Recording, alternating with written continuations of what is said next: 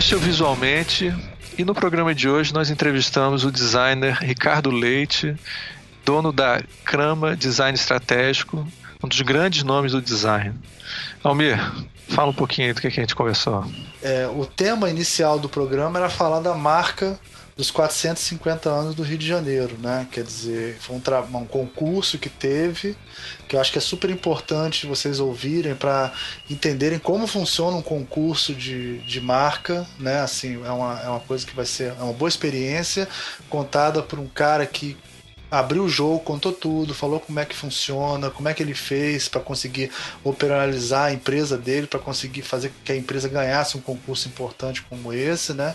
E ao mesmo tempo a gente pode tratar de questões sobre identidade né, da cidade do Rio de Janeiro, sobre é, questão organizacional da empresa, sobre é, como, como que um pouco da história dele, né, quando ele como é que ele começa essa empresa, a experiência, como é que ele entra no design. E a segunda parte, né, no segundo bloco, a gente fala muito de quadrinhos. Aí eu acho que o Ricardo pode falar um pouco mais sobre isso. É, o Ricardo é um, é um importante desenhista de quadrinhos brasileiro. É, e eu, inclusive, como eu falo no programa, eu já conheci, antes de conhecer o Ricardo, eu já conheci o trabalho dele. Então ele fala muito dessa carreira de ir para a França e poder. É, é, realizar o sonho de poder trabalhar com quadrinhos fora do país e tal. E então é muito interessante, assim. Ele inclusive é um grande colecionador de quadrinhos, assim. É, a é legal que a gente também levantou o tema de um outro programa, que é saber se designer precisa saber desenhar. E, é, e a gente discutiu também essas questões da relação com o designer e o desenho. É, foi muito legal. Foi um, um, um programa que importante, eu acho, porque o Ricardo tem uma visão bastante aprofundada sobre a relação do designer e do próprio do mercado e do fazer do design. É, eu acho que é isso, né? E então ouçam o programa, não se esqueçam de dar likes, curtir, comentar em todos os nossos canais aí. Agora a gente tem um novo site do do Anticast, ficou super legal, né? O site todo tem cara de hacker, né? Uma coisa meio assim sombria. ficou bacana. Né? ficou bacana o site e, e, e, já que no site não tem comentários, a gente teve a opção, né? A opção até do também do Ivan, de todo mundo, é que vocês comentem nas nossas páginas, né? É, é, é, um, é, um, contato mais direto com a gente, né? É mais fácil a gente. Comentem no post do, do SoundCloud ou nas nossas páginas que a gente responde por lá. É, a, gente tá, a, gente vai começar a fazer alguns programas respondendo a comentários, né? E, e... continue contribuindo para o Patreon, que é muito importante para a gente poder continuar com a brincadeira aqui, sem pelo menos ter que tirar dinheiro do bolso. É, porque realmente aí. Aí, aí já é aí muito amor. Mais. A gente ama vocês, mas não ama tanto assim. Aí ferrou. É isso então. Um bom programa para vocês.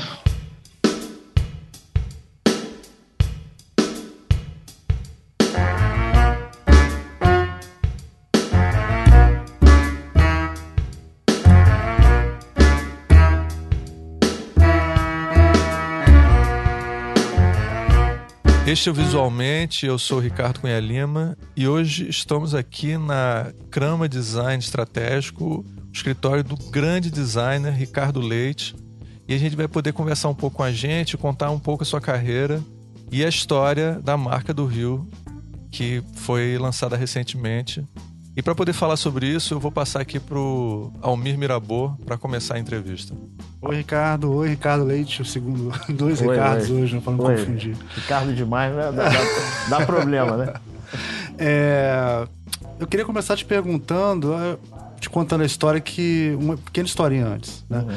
É que a gente está fazendo doutorado, eu e o Ricardo junto lá na EG, né? E uhum. tal. E um meu colega de turma é o Joaquim Redig, uhum. né? Que ele foi até um, do juiz, um dos jurados da, da comissão e tal, né? E eu me lembro que quando saiu o concurso, logo no começo, assim e tal, a primeira coisa que eu conversei com ele, né, quando saiu isso, eu falei assim, pô, vai ser um desafio fazer essa, essa marca, porque tem essa história toda de que teve o Aloysio, que fez a marca dos 400 anos e tal. Eu ainda falei, e 450 é mais difícil de fazer do que 400. 400 é um número mais redondinho, né? E tal. Uhum.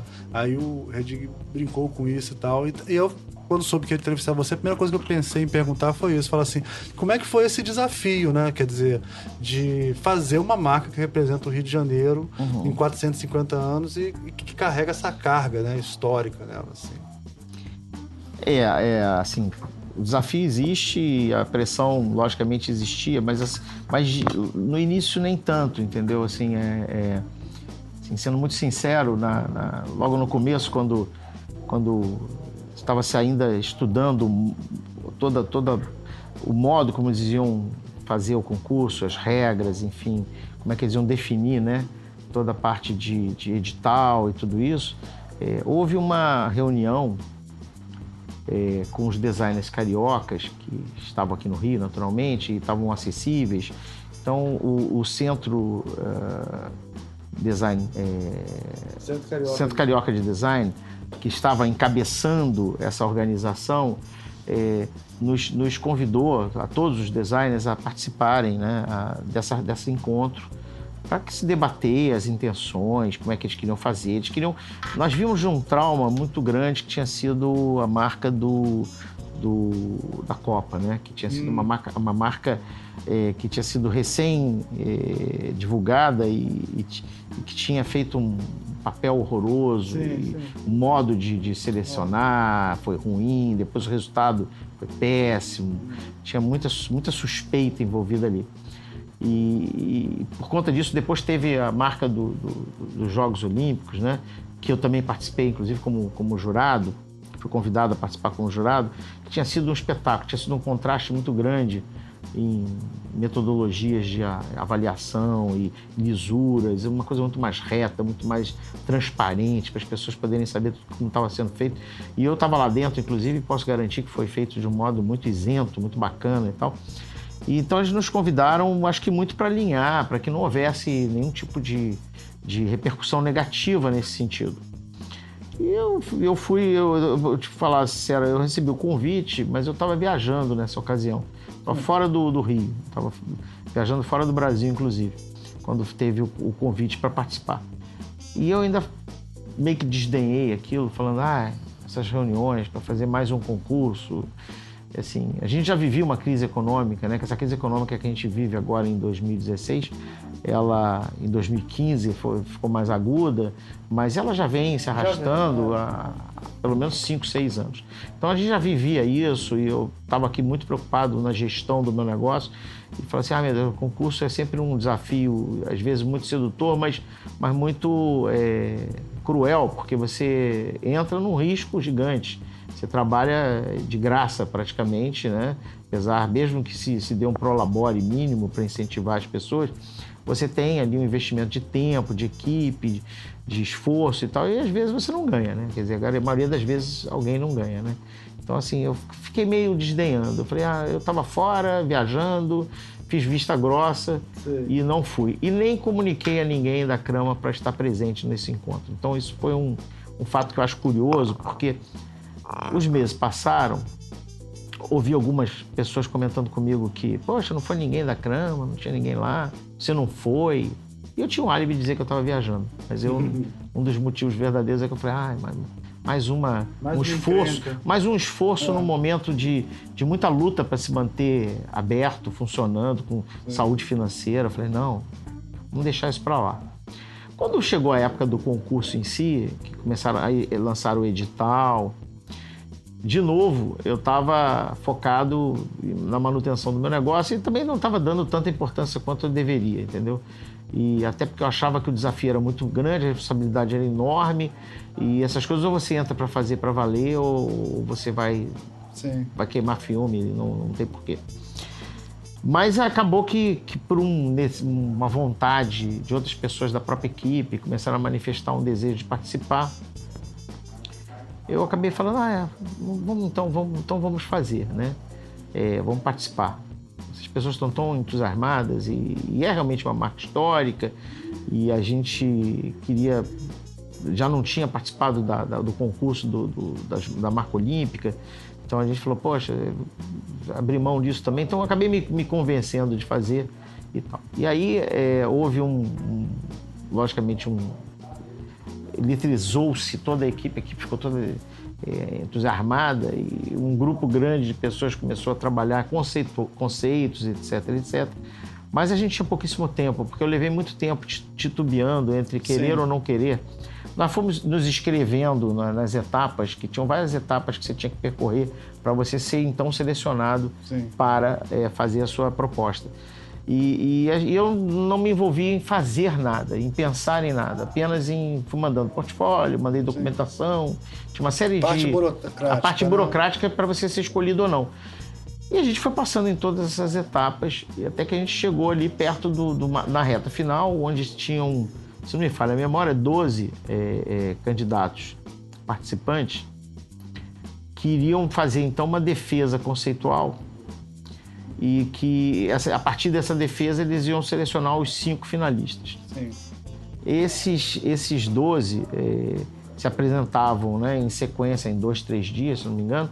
De cada um tinha um, número, um tempo X e tinha uma série de premissas que tinham que ser respondidas. E como é que você iria encarar eh, esse evento, o aniversário da cidade, como é que você enxergava isso. Então ali a gente decidiu que a gente, então a gente, nós vamos participar, nós fomos selecionados para participar disso, então a gente, aí entra um lado que é aquele lado todo mundo é muito competitivo, né? A gente, a gente, a gente, às vezes é muito estimulado pela, pela competição, mais Sim. do que pelo dinheiro, né? Ou pela, pela coisa de fazer bem feito, né? Pela, é. pela, pela motivação de, de realizar né, algum projeto, ainda mais um projeto desse que a gente sabia que era importantíssimo. Então nós preparamos uma defesa é, teórica né, da marca, em cima de conceitos e caminhos e ideia, como é que a gente achava que a marca tinha que ser. E, e, fizemos uma apresentação que ficou muito forte, ficou muito legal, ficou muito bacana. E, mas não tinha nenhuma solução ainda em vista, a gente não tinha desenhado nada e tal. Só que você ter uma ideia, eu tinha alguns amigos designers que tinham me dito meses antes que já estavam pensando nas marcas, nas possibilidades de marca. Sim. Então eu me sentia assim meio como se a crama tivesse atrasada na, no, no, no, no time, né? Pô, deve ter gente aí que já está há meses se dedicando a isso e a gente está aqui agora ainda pensando no conceito e tal, mas, mas vamos embora, né? E aí a gente pontua muito bem nessa apresentação. Fizemos uma apresentação muito em cima do uma análise do que Você que... sabia a sua pontuação e a, a pontuação dos outros? Não, a gente, a gente sabia, é, na verdade, que a gente tinha ficado bem. Não, ah, tinha, não tinha um ranking de pontuação, Sei. mas a gente ficou entre os cinco. E como no júri, né, tinham muitos designers e pessoas todas são, todos os concorrentes eram designers e todos os, os que estavam julgando, a maioria dos que estavam julgando também, né? Então, assim, houve é, comentários tipo, vocês foram muito bem, vocês brilharam, é. não sei o que, não sei o que e tal. Então, assim, a gente sabia que a gente tinha ido bem e a gente sente, né, quando sente, a gente é. tem uma coisa bem feita, né? E, e aí era muito interessante porque a nossa análise ela era feita em cima de um momento histórico que, que, que a cidade passava, né? E que não é nem o Rio passava, mas nosso foco era o Rio, mas evidentemente o Brasil passava, que era o momento imediatamente após aquelas manifestações que aconteceram em junho de 2013. Isso a gente estava falando de menos de um ano depois. Estava falando isso aí, se eu não me falha a memória, foi em março. Sim. A gente apresentou, março de 2014. Estava é, muito vívida ainda essas manifestações. Ainda existiam é, várias acontecendo pela cidade, né? É, existia muito esse conceito do não me representa, isso não me representa, aquilo me representa, Sim. isso não me representa é, e os políticos todos estavam nessa linha de não representar a sociedade. É, e aí a gente falava assim: qualquer marca que uma prefeitura é, lance como marca comemorativa de um aniversário da cidade, nesse ambiente político que a gente está vivendo, esse ambiente é, é, social, né, de crítica social e política, não vai ser bem recebido, vai ter, vai, vai ter uma, uma dificuldade muito grande de emplacar. Então a gente falou como é que a gente faz para tentar neutralizar isso para que a cidade possa comemorar em plenitude seu aniversário. Então a gente olhou para entender os, o, que, o que, que estava motivando aquelas manifestações, aquele momento histórico. Então uma das coisas que a gente avaliou foi profundamente isso, que tinha que ver com a sociedade estar tá se formatando em rede, a gente começa a avaliar que a sociedade está tá cada dia mais é, organizando-se em movimentos de rede, Você vê os crowdfundings é um exemplo, né? Você viabiliza é, suas iniciativas através de, de uma rede de amigos que colaboram Sim. e fazem aquilo ser viável. Você tem o, o, a rede social, próprias redes sociais que você tem, Facebook, etc., Instagram, todas as pessoas se expondo ali, se, se, se colocando suas opiniões e tal. E a gente falou, poxa, o próprio fenômeno das manifestações vinham muito atrelados a essa capacidade as pessoas tinham de uma falar com a outra, não tinha uma organização única é, política por trás daquilo, como as pessoas ficaram atônitas, né, os políticos que estão acostumados no modelo anterior é, de comunicação unilateral, é, naturalmente ficaram muito atônitos, meu Deus, o que está acontecendo? Como é que, como é que sim, as pessoas sim. de repente se reúnem assim?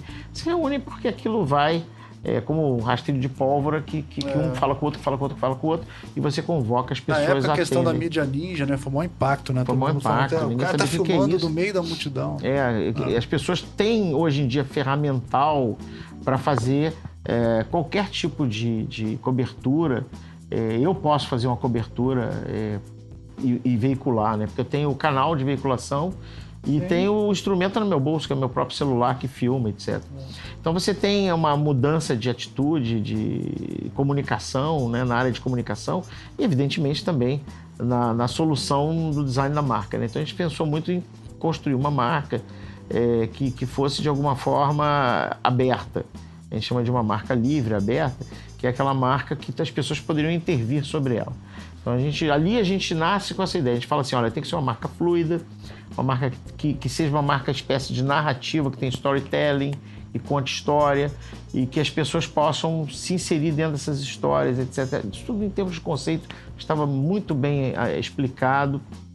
A gente analisava o que, que como foi nos 400 anos, porque a gente sabia que o júri estava composto por algumas pessoas que tinham trabalhado com, com o próprio o próprio Aloysio, como o caso do Joaquim Redig e da própria Evelyn Grumack. Elas tinham trabalhado no escritório do Aloysio e, e, e, e muito do edital que nos foi entregue estava muito bem fundamentado sobre tudo aquilo, eles estavam muito inspirados e foram ver lá atrás exatamente o que, que o Aloysio tinha feito para dar certo na marca dos 400 anos, ou seja, em 1965. E aí é, eu olhava, a gente olhava aquilo tudo, então a gente avaliou todas as premissas que a Luísa adotou, e, mas tentando avaliar sempre pelo, pelo momento histórico, político e econômico. Eu, eu vi no Rio. livro que vocês fizeram, inclusive, um quadro, né? É. Tinha os quadrantes. A marca da Luísa é uma das análises que vocês fizeram. Vocês fizeram todas, de todas as marcas. É, de lá para cá a gente olhou é. É, como é que o Rio se expressou, né? É, as marcas todas do Rio, por exemplo, de lá para cá, se você olhar os grandes eventos é, políticos e, e, e principalmente os, os, eventos esportivos, todos usam pão de açúcar. Sim, então a gente começa a perceber, todos usam as cores do Brasil, curiosamente. É, as, os eventos são no Rio, mas o Rio, é, é todos os símbolos são, são com cores é, verde, amarelo e azul, geralmente. E aí você fala assim, com algumas exceções, mas você fala assim, poxa, é, por quê? Né? Por que, que isso acontece? Acontece porque o Rio é vitrine do Brasil. É, o Rio realmente é o tambor que ecoa pro, internacionalmente. É. Então, assim, você faz um evento aqui no Rio, o mundo olha.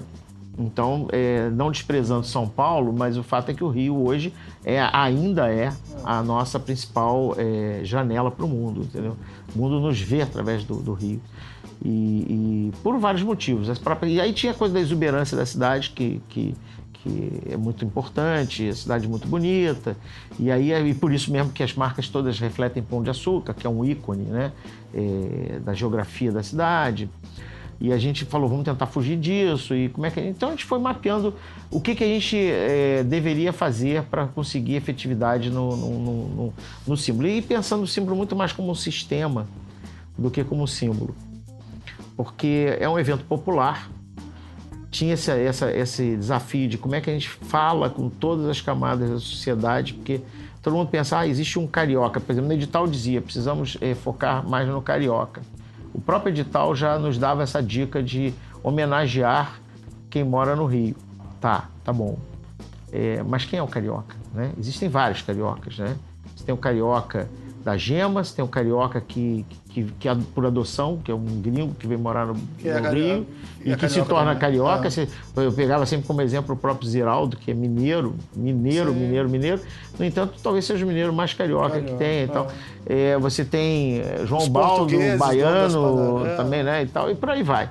Então, assim, e você tem o carioca do, do, do morro, tem o carioca do asfalto, tem o carioca do. Você tem milhões de cariocas, tem o do subúrbio, você tem o da periferia, você tem o carioca. Agora tem até carioca chinês, pô, nas, é. nas pastelarias. Você tem tudo, você tem carioca de todo gênero. Então, assim, é, é, quem é o carioca, né? Então a gente falava assim.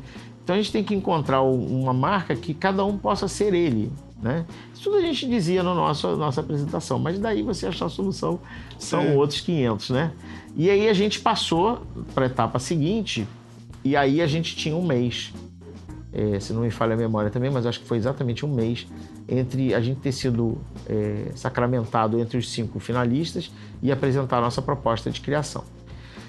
Cada é, grupo, cada, cada agência que, que passou é, podia apresentar duas. Podia não, tinha que apresentar duas, era a exigência do edital.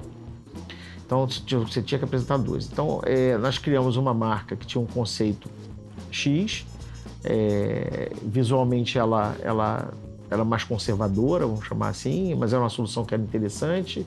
O conceito também era bacana e vamos dizer, ela seria uma marca que não faria feio, mas, mas não estava muito fora da caixa. Segura, mas segura. Segura, mais segura. E tinha essa que surgiu de um, de um da cabeça até de um designer da equipe que se chama Marcos Fontônio, que, que um dia chega com essa descoberta de que o 4, o 5 e o 0, dependendo de como é que você desenhasse, podia virar uma carinha. E ele trouxe isso porque estava tendo um trabalho coletivo de criação, né? Nós tínhamos pelo menos umas 15 a 20 pessoas trabalhando em conceitos de texto, em conceitos de, de, de E para imagem. tudo, Ricardo. Para a agência para fazer isso. Vocês pararam. Nesse período, nesse período de. Nós fizemos workshops eh, conceituais sobre o que é Rio, o que não é Rio, o que, representa, a- avaliações de marcas similares, e etc. Isso tudo a gente fazia eh, movimentos de contração da, da equipe, né? Eh, determinado horário do dia tal, a gente Entendi. vai todo mundo se reunir na sala, naquela sala que tinha lá embaixo que eu estava te falando, sala grande que a gente tem de, workshops, a gente se reunia lá embaixo. E, e- e aí todo mundo botava tudo que tinha pesquisado e dividia com todos, então era um grande trabalho coletivo. Ali a gente tinha às vezes 20, 30 pessoas discutindo É. ao mesmo tempo. Depois você eh, dispersava todo mundo, todo mundo voltava para os seus afazeres, seus projetos, etc, etc. E tinha lá uma equipe de um ou dois ou três Fixa fazendo, fazendo, tocando aquilo. De tempos em tempos a Sim. gente reunia de novo e, e dividia com todo mundo. Então era um trabalho de contração e de extensão contínuo, onde você vai trazendo essas ideias. Tinha, logicamente, encabeçando sempre tem um grupo que está encabeçando, que está na liderança daquele job, daquele projeto, mas é, havia um pouco da mão de todo mundo, um pouco da cabeça de todo mundo, principalmente. É, e que é isso que faz a- o projeto ficar rico, né? Porque você Sim. começa a ter é, opiniões diversas e, e às vezes você está em dúvida sobre um determinado caminho, é, como o caso desse menino que, né, do, do Marcos Fontoni, que trouxe, designer que trouxe o 450, que era um trabalho é, altamente estranho no início, né? Todo mundo olhou para aquilo, mas algumas pessoas se apaixonaram pela, pela ideia e defendiam é, o ardor, né? A- a- a- essa possibilidade. É, eu, para dizer a verdade, eu estava nesse período que estava sendo discutido o 450 dando a formato a uma carinha, eu estava em Milão, feira de Milão, fazendo Rio Mais Design em Milão. E então eu recebia por e-mail as propostas, as coisas, o que estava acontecendo, e as pessoas me mandavam, pediam a minha opinião e eu respondia. né? Então eu ia no quarto do hotel, de vez em quando, eu olhava lá as Mas coisas. você tava deixando o pau comer, né? Tava, Tava deixando. Eu, eu falei assim, olha, é, temos, duas, temos duas, dois caminhos, né? Um caminho é o caminho, vamos dizer, feijão com arroz, correto, que a gente não vai fazer feio e que, que, que, que vai poder atender a necessidade. Tá aqui. E o segundo, é, quando eles começaram a ir para esse caminho, que me parecia, a princípio, um caminho muito doido, é, falei, gente, mas vai fazer uma carinha. Ainda tinha um problema ali que o 4, o 5 e o 0, é, pela posição do zero, a posição gráfica, né, visual do zero, ficava 405. É. Então, é, eu falava... 45 isso, graus, talvez. É, aí eu ainda falava, isso aí é um problema, isso aí vai, vai, dar, vai, vai ter um, um purista lá no júri Sim. que vai olhar e falar, isso aqui está errado, está escrito 405 e não 450. Então, você, quando você participa de concurso, uma coisa que eu aprendi é o seguinte, é você tem que dar show. concurso tem um quê de show, né? Você tem que encantar as pessoas, tem que fazer um, uma exibição é, quase Broadway, sabe? Você tem aquela horinha que você entra no show, tá lá o carinha sentado no camarim, vem um sujeitinho embaixo na porta faz. Showtime! Aí você entra e é show, entendeu? Então você tem que ter uma apresentação espetacular e tal. E, e, e, você tem que ter uma coisa meio fora da caixa que, que deixa o cara meio desnorteado. Então, essa proposta tinha isso. Mas era um risco tremendo, porque assim como alguém podia adorar, poderia ter alguém no júri ali, até ligado ao governo, né? prefeitura, que falasse, não, isso aí tá fazendo chacota, vai parecer que é uma piada, que as pessoas vão. Não, isso aí não pode ser levado a sério. Às vezes basta um comentário desse para você esculhambar tudo, né? Então é. é aí eu, aí eu, eu fiquei de lá assim meio titubeante e tal, mas falei, tá, tá bom, tá todo mundo entusiasmado aqui, eu recebi os e-mails, a pessoa achando espetacular. Eu falei, então vamos embora. Vai fundo. Tá todo mundo achando, então vai fundo. Então, assim, para registro histórico, né? É, não foi uma criação do Ricardo, né? Foi a criação Sim. da Crama. Não, né? Inclusive eu comentei com o Ricardo isso, que eu, com o Ricardo Cunha Lima, né? Que eu, a gente sempre discutindo, a gente falando assim, ah, a marca super simplista a análise, né? Mas, mas assim, tipo assim, a marca do, do Gelli é 3D, ela tem uma coisa de produto, ele é design de produto. A marca do Ricardo Leite, ela é de ilustrador, é uma coisa é, é. feita é. por um ilustrador. E eu acho que muita gente deve pensar desse jeito, falei. É. É, porque é uma marca tão figurativa e que explora a coisa figurativa, uhum. ela Cara, ela parece a sua assinatura. É muito interessante. É, é, já, já teve, teve gente que já falou para mim que a marca é uma homenagem que eu fiz ao Ziraldo. que, é, a marca é típica do Ziraldo, que eu quis fazer uma homenagem a ele, que não sei o que. Não as pessoas, é, é, assim, as pessoas são criativas, né? E sim, a mente, mente vazia é possibilidade. Lógico, lógico que tem né? um viés da, da sua personalidade porque é o seu escritório, né? Quer dizer, não, é nesse sentido, mas o, não é. O, o, a solução que o Marcos trouxe é, foi depois sendo lapidada. Mas o que eu acho que fez a solução ganhar não foi o desenho do 4, do 5 e do 0 sendo uma carinha. Se tivesse parado nisso, talvez não ganhasse, entendeu? Sim. O que ganhou foi o sistema. Aplicação e sistema. É o né? sistema. É. O sistema é, foi muito elaborado pela equipe toda. Então você tinha ali dentro do sistema, pensando naquilo como uma plataforma onde as pessoas, cada uma delas poderia se expressar, e que aí você pensa, você tinha é, muito trabalho ali de, da, da, equipe, né, pensando nesse sistema. Tinha parte de redação que tinha toda uma defesa muito bem estruturada para poder convencer o júri, porque é, o, se você só leva aquele símbolo e bota para a pessoa, é esse aqui o teu símbolo, isso é uma coisa. Muito possivelmente ninguém ia comprar. Mas se você mostra, ó, esse aqui é um símbolo porque ele nasce dessa situação política, econômica, pá, pá, pá, pá, que está gerando isso, e aí essa solução aqui, ela vai é, refletir essa sociedade organizada em rede, porque cada um vai poder se expressar. Então essa marca que você está vendo aqui, ela pode ser do fulano, do cicrano, do cicrano, Sim. do cicrano, e, e depois, mais indo além, a gente apresentava para eles o potencial que a marca tinha de ser adotada por uh, empresas que você poderia. A Coca-Cola, a gente dava o exemplo da Coca-Cola, porque a Coca-Cola, eu imaginava a Coca-Cola botando o símbolo em, em latinhas da Coca-Cola. Então eu falei, vai ter uma coleção de latinhas de Coca-Cola 450, vai ter. E essa marca ela se, se, se propicia muito a isso, ela, ela tem muito esse espaço para que as outras marcas possam interagir com ela. Então cada um vai poder ter a sua. E eu nunca imaginei que ia dar tão certo. Porque você pega o nosso livro que você acabou de citar, né? Que é um livro muito legal, que a gente mapeou é, tudo que eu consegui registrar, né? Quer dizer, tem muita coisa eu não vi, mas você tem, por exemplo, o símbolo da, da, das girafas, né? Do, do, do lanchonete girafas, que é impressionante. Os caras conseguiram fazer aquilo virar uma cabeça de girafa. É, e aí você vai encontrando, né? A Coca-Cola usou o, o 450 tomando uma garrafinha de Coca-Cola. É, cada um foi usando do seu jeito. O outro já explorava a coisa do cabelo, né? Do, do, do cabelo sendo o, o, o Shopping Rio Sul é, botou toda uma silhueta da cidade, né? Que foi a gente até que fez para eles, porque eles não conseguiam horizontalizar tanta marca. E a gente mostrou que era possível. É, toda uma silhueta que seriam os cabelos, que teriam todas as ondas que formavam né, a, a, a, os morros, enfim, os, os pontos turísticos da cidade e tal. Então, é, foi uma marca que permitiu que todo mundo se expressar, inclusive marcas.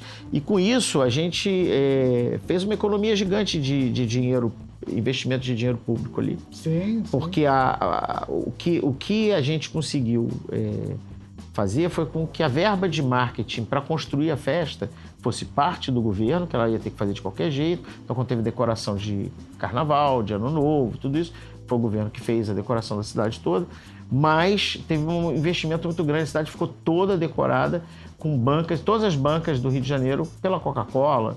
Foi os, os, os, supermercados Zona Sul, que foi outro também que fez um, explorou muito bem, fez um, uma, uma, uma, aplicação genial e tinha caminhão andando para lá e para cá, que era um outdoor ambulante. E você saía andando pela cidade e você ia vendo é, as, e as pessoas também adotaram a própria marca, né? Que, Fizeram seu, seus perfis de. Que é interessante também, que foi uma coisa que aconteceu nos 400 anos. A população Sim. se a, a, assimilou a marca, né? De verdade, né? Usou de verdade a marca.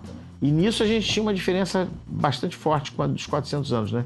400 anos o Aloysio estava numa outra época onde os meios de reprodução não existiam. Então, assim, é. cada um tinha que poder desenhar seu próprio logo. Então, o logo era muito geométrico. Sim. Fácil. Qualquer pessoa com os quadros desenhava aquele Sim. logo.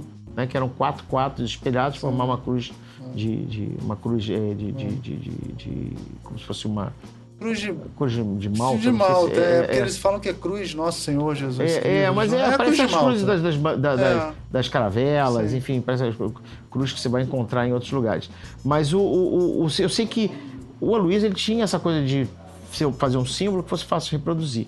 E a gente queria que fosse fácil de reproduzir de modo caseiro. Sim. Então, assim, todo mundo hoje tem uma impressora em casa. Então a gente falou assim, a gente usando uma cor, qualquer pessoa que tem uma laserzinha preta e branca imprime em casa. E aí a gente fez uma. Não tinha restrição de curva, a gente já podia usar um pouquinho curva e tudo isso, mas a gente usou a mesma solução gráfica do Aloysio. Foi uma bidimensionalidade, sim, preta sim. e branca, etc, etc. Que era uma matriz uma matriz para que cada um pudesse se expressar e colocar ali sua, sua personalidade. Agora, você falando, você fiquei pensando no seguinte, Ricardo. Hoje em dia, um concurso desse, só uma agência com certo porte para conseguir entrar, né? Não, não, porque eu imagino que, que a PVDI na época. Não, sei se. Não, não existia PVDI na época, né? Da, dos 400 anos. Mas. Não, existia. 65 existia. Uhum. É, ela era menor do que uma agência hoje em dia. Sim. Né? É, hoje em dia, é, hoje em dia é, já só as agências com um porte razoável vão entrar uhum. e, e por isso, até diferenciando um pouco, né? Quer dizer, a agência de publicidade mais facilmente tem um porte maior do que os escritórios de design, se a gente sim, sim. separar dessa maneira, né? Sim. É, o negócio cresceu, né, também, nesse sentido, né? É, a infra assim, é muito maior. O né? mercado de design mudou, né? Quer dizer, quando eu comecei a trabalhar, que foi em 1976, ou seja, nós estávamos há poucos anos do, do aniversário da cidade, né, dos 400 anos, é, 11 anos depois, é, não tinha agências, não tinha escritórios de design. Tinha o Aloysio, tinha talvez um outro aí fazendo e tal, mas é, você praticamente não tinha muito para onde ir. Então a minha geração ou trabalhou na Luísio ou teve seus. Foram os que começaram a montar seus pequenos é, escritórios. Frila, né? Frila e, e, e, acabaram fazendo seus primeiros escritórios. Então, assim, por exemplo, a Evelyn depois sai do, da, da, da, da, PVDI e, e, vai fazer o seu escritório junto com, com a Izinha e com a Ana Luísa Escorel, faz a A3. E aí você vai encontrando, é a mesma época que eu fiz, que eu fiz os meus. É o, né? eu tenho, tenho o Visconde também, né? O Vestlizer, fizeram deles. Então as pessoas vão formando seus pequenos escritórios. Mas isso é da década de, vamos dizer, 70. Meados de 70. 70 para cá, entendeu? Naquela época do Aloysio, ele estava concorrendo com o Ziraldo, estava concorrendo com os artistas gráficos. Artistas gráficos, é. O Ziraldo me contou que ele fez uma marca para os 400 anos do hum. Rio e que não ganhou. Que quem ganhou foi o Aloysio. E, e, que ele, inclusive, falou: ah, eu fiz logo, ganhei, ganhei do Ziraldo, né? O, é... Ziraldo conta também que quando ele chegou no Rio, só tinha o Santa Rosa.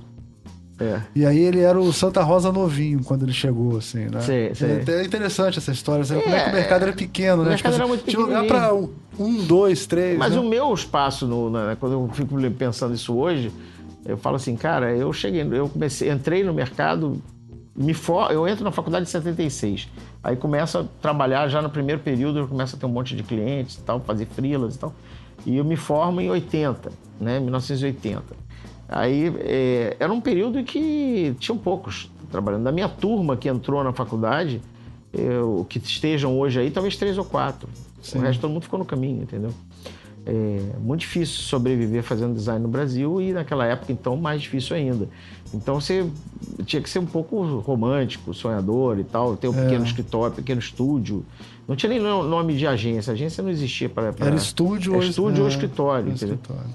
E você e aí, é, é, guardadas as, as proporções, hoje também existem outros fatores. Por exemplo, nós temos associações que não existiam na época. Então, por exemplo, a, o Centro Carioca de Design ele se balizou por orientações de, de todas as agências ou estúdios sim, ou escritórios sim. que participaram do concurso tinham que ser associados, necessariamente tinham que ser associados a uma dessas duas associações, que é ou a ADG ou a AB Design. Sim, sim. Que são pelo menos alguma forma de você dar um norte, de que você não vai cair na mão de um, um sim, curioso, uma pessoa que.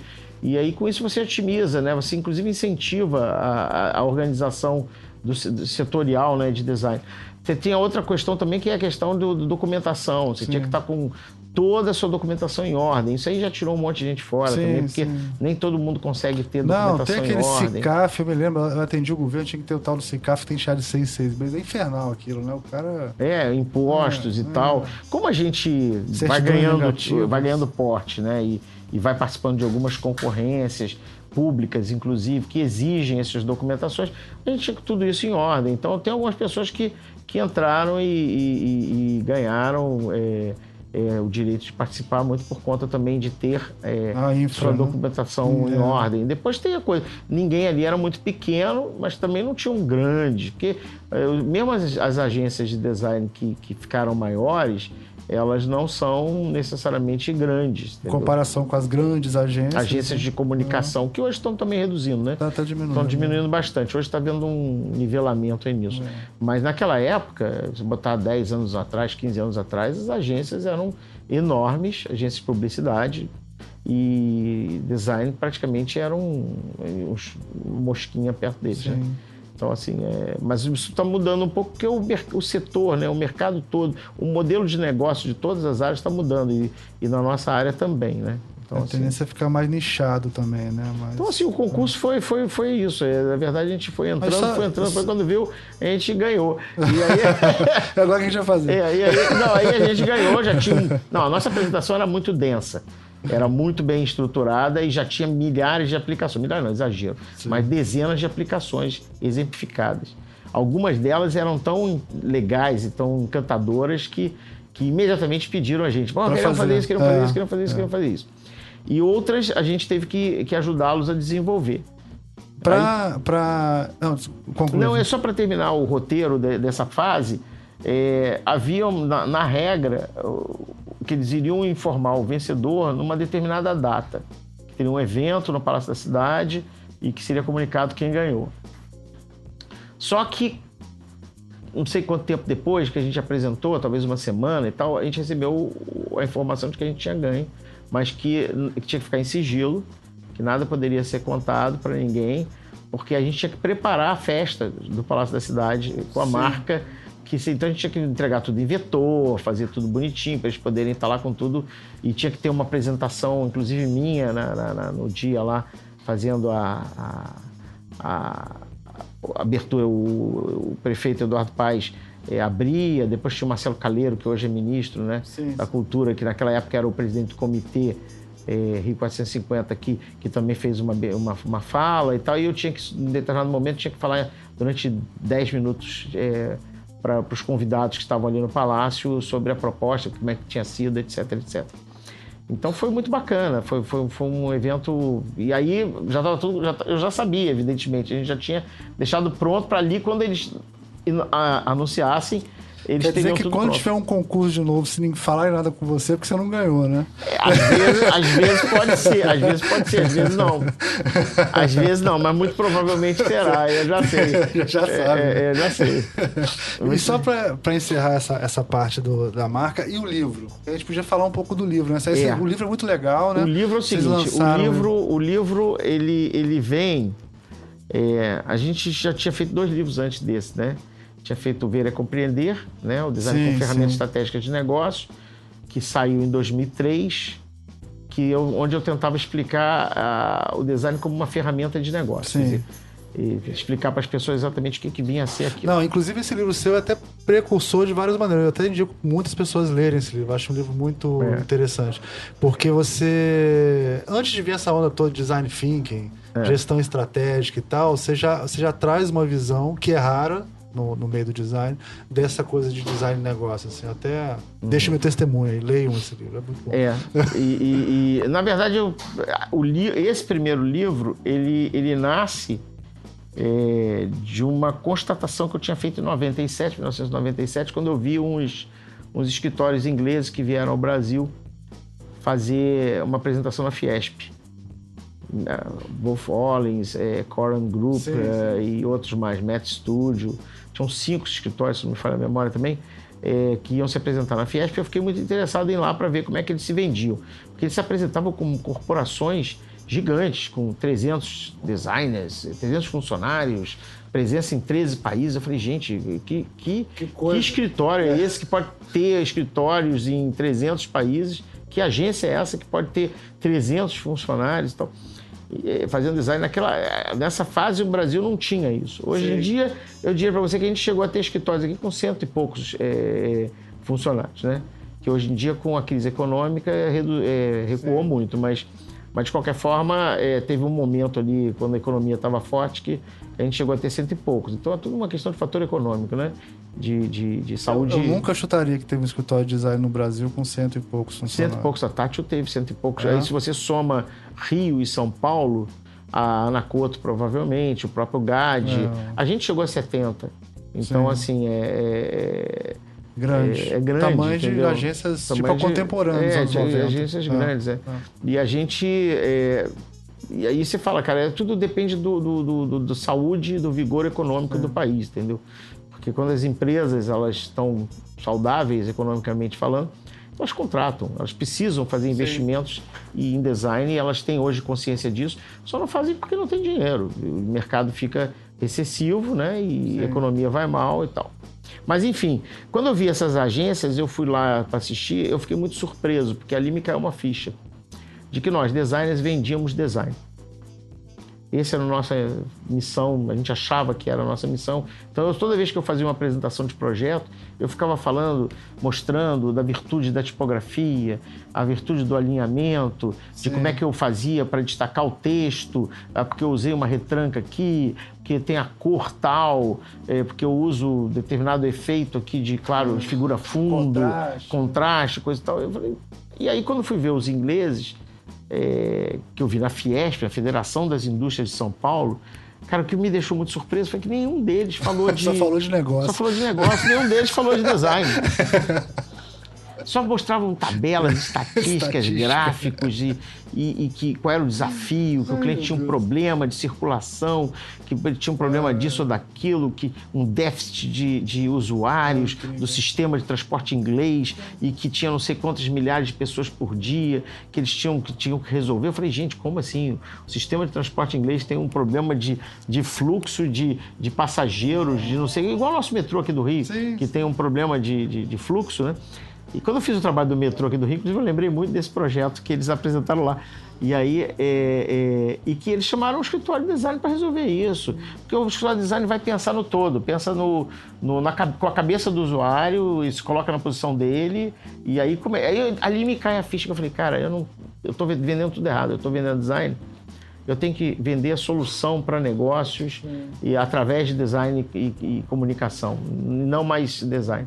Então eu falava assim, eu tenho que vou, É a mesma coisa de um médico chegar e falar assim, olha só como é que eu, eu tirei esse osso aqui, eu coloquei um outro lugar, que beleza que ficou, e a pele eu botei aqui uma emulsão É. que Não, secou tem uma de um técnica- jeito. tem uma técnica Tem uma que é- té- eu costurei, eu botei uma, uma costura É, em cruz e em ficou cruz. maravilhoso. O cara quer É. saber se ele tá andando, né? É, é, o cara quer saber se ele funciona. Ele vai no médico, ele vai no médico e o médico conversa com se ele. ele não mija no pé, sei É, lá. assim, tem, tem, tem, tem fóruns para se discutir isso. Por É, exemplo, exatamente. o médico vai falar isso no congresso médico. É lógico. né? Técnicas novas, descobertas novas e tal. E os designers vão falar sobre as técnicas no, con- no, no- num fórum é, apropriado, que seria um congresso de design. Agora, quando você está diante de um público, que é o comprador, né, que é o teu cliente, etc., cara quer, ele tem um problema, ele quer saber se ele vai resolver e qual é a garantia que você dá para ele de que aquela solução que você está Consertei essa perna, eu apresentando... só botei dois pinos, eu não botei É. três pinos. É. Ele quer saber se você, a solução que você vai dar para ele, É. tem algum nível de, de, de, é, razoável certeza de que aquilo vai dar certo. É isso que ele quer. E aí eu voltei para o Rio completamente transformado. E eu me lembro que eu entrei na época em casa, falei assim, cara, eu tenho que reler meus livros, que eu tinha feito comunicação também, né? Além de design, eu estudei Eu comunicação também, à noite. Eu fazia design durante o dia e comunicação à noite. Por que que eu... Aonde? Na EBA também? Na Não, EBA? não, na EBA não dava pra fazer Ah, porque tá. eu não podia fazer duas É, federais ao mesmo inteiro, tempo. ah, é e eu não podia fazer. Não podia fazer duas federais e ao mesmo tempo que eu não podia estudar de dia. Então eu não podia nem querer fazer a PUC também.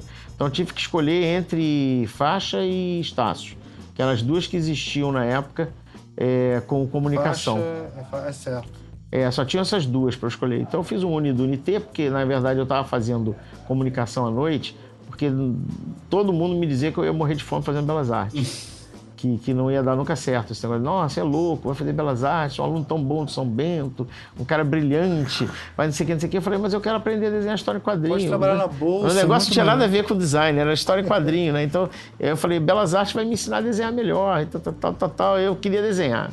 E aí, na hora de escolher o curso da Belas Artes, eu tinha lá, entre vários cursos, pintura, escultura, gravura, paisagismo, esquimbal, tinha um lá que era o curso chamado Projeto Gráfico, que dentro da grade de disciplinas tinha História em Quadrinho e História em Quadrinho 2. Eu falei, esse é o meu curso. Então, me inscrevi em Projeto Gráfico por um mero acaso, apenas porque tinha História em Quadrinho e História em Quadrinho 2. Curiosamente, os dois anos básicos eram comuns a todos os cursos, era a minha Disneylândia, eu fiquei felicíssimo lá, porque eu aprendi a fazer desenho anatômico, modelo vivo, desenho artístico, técnicas disso, gravura, esquimbal. né? E depois, quando você entrava nos dois últimos anos, aí sim você ia para a tua etapa profissionalizante. É, e aí, curiosamente, as aulas de História em Quadrinhos estavam nos dois últimos anos. Entre, eu tinha aula com o Strunk, com o Gilberto Strunk, tive aula de... Aí o, o Strunk me dava no primeiro período, que era planejamento visual, um primeiro período que eu digo da fase profissional. E aí é, eu tinha que fazer logotipos, embalagens, etc, etc. O Strunk dando as orientações dele. Depois eu fui fazer cartazes de cinema, etc. Depois fiz sinalização, fiz um monte de projetos é, que são os projetos típicos de um curso de design gráfico. É, e aí eu me inscrevi nisso pra, por causa da história em quadrinho. As aulas de história em quadrinho foram um fiasco. É, porque o professor era até um, um senhor muito muito bem intencionado, ele entusiasmado lá com história em quadrinho, ele gostava. Mas eu, como era um nerd de história em quadrinho completo, eu ficava vendo ele falava os nomes dos desenhistas errados. Ele falava, eu falava, gente, esse cara não sabe nada. e. Eu ficava, mas eu fiz, né? Acabei fazendo lá o, o, o curso. Mas como me diziam que eu ia morrer de fome, no mesmo período que eu fiz faculdade, eu fiz vestibular para um, eu já fiz vestibular e entrei para comunicação social para fazer publicidade e propaganda. É, e aí todo mundo acha que eu queria ser um publicitário. Não, nunca passou pela minha mente ser um publicitário. O que eu queria ser um ilustrador para publicidade. Então, de novo, eu ia desenhar para publicidade, que na época pagava muito bem. Sim. Eles pagavam muito bem pela- pelas ilustrações. Então, eu tinha Getúlio Delfim, que era um ilustrador, você tinha o próprio Benício fazendo ilustração publicitária, você tinha vários, vários grandes desenhistas fazendo, eh, ilustradores fazendo ilustração publicitária, pagando muito bem. Eu falava aqui, se lá não der certo o negócio de história em quadrinho, todo mundo vai dizer que eu vou morrer de fome fazendo história em quadrinho, eu venho para cá e fico fazendo ilustração. E pelo menos eu converso com, com o diretor de criação da agência, quando ele me chama para passar a ilustração, é, eu converso com ele em, em- em pé de igualdade em termos de teoria. Então eu fui estudar teoria da comunicação, antropologia, sociologia, aquilo tudo que eu, que eu achava muito bacana e tal, e estava feliz. Isso era à noite. Então eu ficava o dia inteiro na Belas Artes, aí depois eu ia à noite, ficava à noite, na, na, isso durante quatro anos. E quando eu chegava, eh, acabava a aula às 11 e pouco, se não me falha a memória, 11 e 10, e a gente ainda ia tomar cerveja, tocar violão, esquimbal, blá, blá, blá, blá. Depois eu ia para casa, chegava em casa um tal da manhã. No dia seguinte eu tinha aula começando no fundão às 8 horas da manhã. Hum. Quase sempre me atrasava, mas chegava lá, a ponto me arrastando, mas, mas chegava, fazia lá minhas aulas, que lá era o que eu mais gostava, a parte que eu gostava mais. Então, assim, eu fiz comunicação. E aí eu tinha, logicamente, estudado um pouco de marketing, um pouco de comunicação, teorias, etc, etc. Então, semiótica, essa coisa, semiologia, então eu estudei muito na faculdade de comunicação. Então, eu voltei a estudar isso tudo, quando eu volto dos, dos, do, da apresentação dos ingleses, e falo, não, não, você tem, que, você tem que falar a língua. E aí me caiu uma ficha, que eu não podia mais falar a minha língua de designer, eu tinha que falar a língua do cliente. Sim. Ele é que me paga. Não é ele que tem que entender a minha língua, eu que tenho que conseguir falar a língua dele. E isso também me deu uma outra, um outro insight, foi o seguinte, eu preciso ter dentro da equipe pessoas que poderiam estar trabalhando no cliente. Então eu montei um, uma equipe de atendimento, que eu acho que é um pulo do gato também, porque os clientes se sentem profundamente seguros conversando com pessoas que têm a mesma formação que elas. Que poderiam, inclusive, estar trabalhando no, no, no escritório deles Sim. ou na, na, empresa deles. Então, eu tenho na, na, na equipe pessoas que, que fazem essa interface com o cliente, que é muito útil para trazer segurança para eles. Aí já dando uma visão de negócio para você poder montar uma empresa que vai atender melhor o seu cliente. É, depois disso, eu botei, também achei que tinha que ser multidisciplinar, porque eu vi os ingleses falando inúmeras, inúmeras vezes sobre essa coisa da multidisciplinaridade. Eu falei, cara, faz todo sentido. Então comecei a contratar gente de produto, redatores Sim. e tal, e fiz uma equipe multidisciplinar trabalhando de modo interdisciplinar nos projetos. Peguei pela no exato momento que eu consigo, eu fico de 97 até 2000 formatando, estudando, lendo e vendo o que, que eu poderia fazer durante uns dois, três anos. E aí em 2000 eu escrevo o texto do Ver é Compreender. Legal. E aí quando eu escrevo o texto do Ver é Compreender, é, é, esse texto amarra para mim o que, que seria entender o design como um, uma ferramenta de negócio. E o texto é, é, é, é curto, são 10 laudas, não, é longo, onde eu explico esses conceitos de modo muito simples e explico o que estava acontecendo naquela época, da falta de tempo, as pessoas tendo a sensação de falta de tempo, é, a urgência de tudo. Ainda não falo de redes sociais porque ainda não existiam, mas eu já falo do mundo digital, da globalização, do ser local para ser global, etc, etc. Tudo aquilo que eu fui lendo naqueles três anos, eu reúno nesse texto. E depois eu ilustro isso tudo com os nossos projetos, exemplificando os conceitos que eu estava falando. Esse livro, para mim, foi uma espécie de statement do que eu pretendia fazer com a mudança de posicionamento que eu queria fazer para o meu, até então, escritório de design gráfico. Eu tinha um escritório de design gráfico e aí vem uma crise econômica no final dos, justamente dos anos 90, sim. os times asiáticos, a Argentina sim, quebrou, sim. Etc, etc, Ataque especulativo contra o real, etc, etc. Nossa economia ainda, apesar do real estar tá forte, ele ainda estava sendo estruturada, né? Os, os fundamentos, né? Que, que o governo estava eh, estruturando.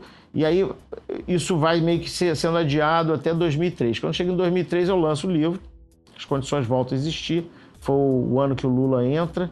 É, e aí, assim como todo mundo sabe, ele pegou uma maré positiva internacional de economia, Sim. né? Porque toda vez que você tem uma grande crise, depois vem um período é de crescimento, né? é cíclico. Ele pegou o ciclo, o ciclo positivo e eu também. E aí eu surfei na mesma onda e, e consegui fazer a mudança. Então, a gente faz a Crama Design Estratégico, que na verdade é a mesma empresa, só reposiciona ela, muda de nome e tudo, para sinalizar para o mercado e faz. E aí a gente começa a montar essa equipe multidisciplinar, que foi crescendo, crescendo. Chegamos a ter, como eu já falei aqui, 70 pessoas.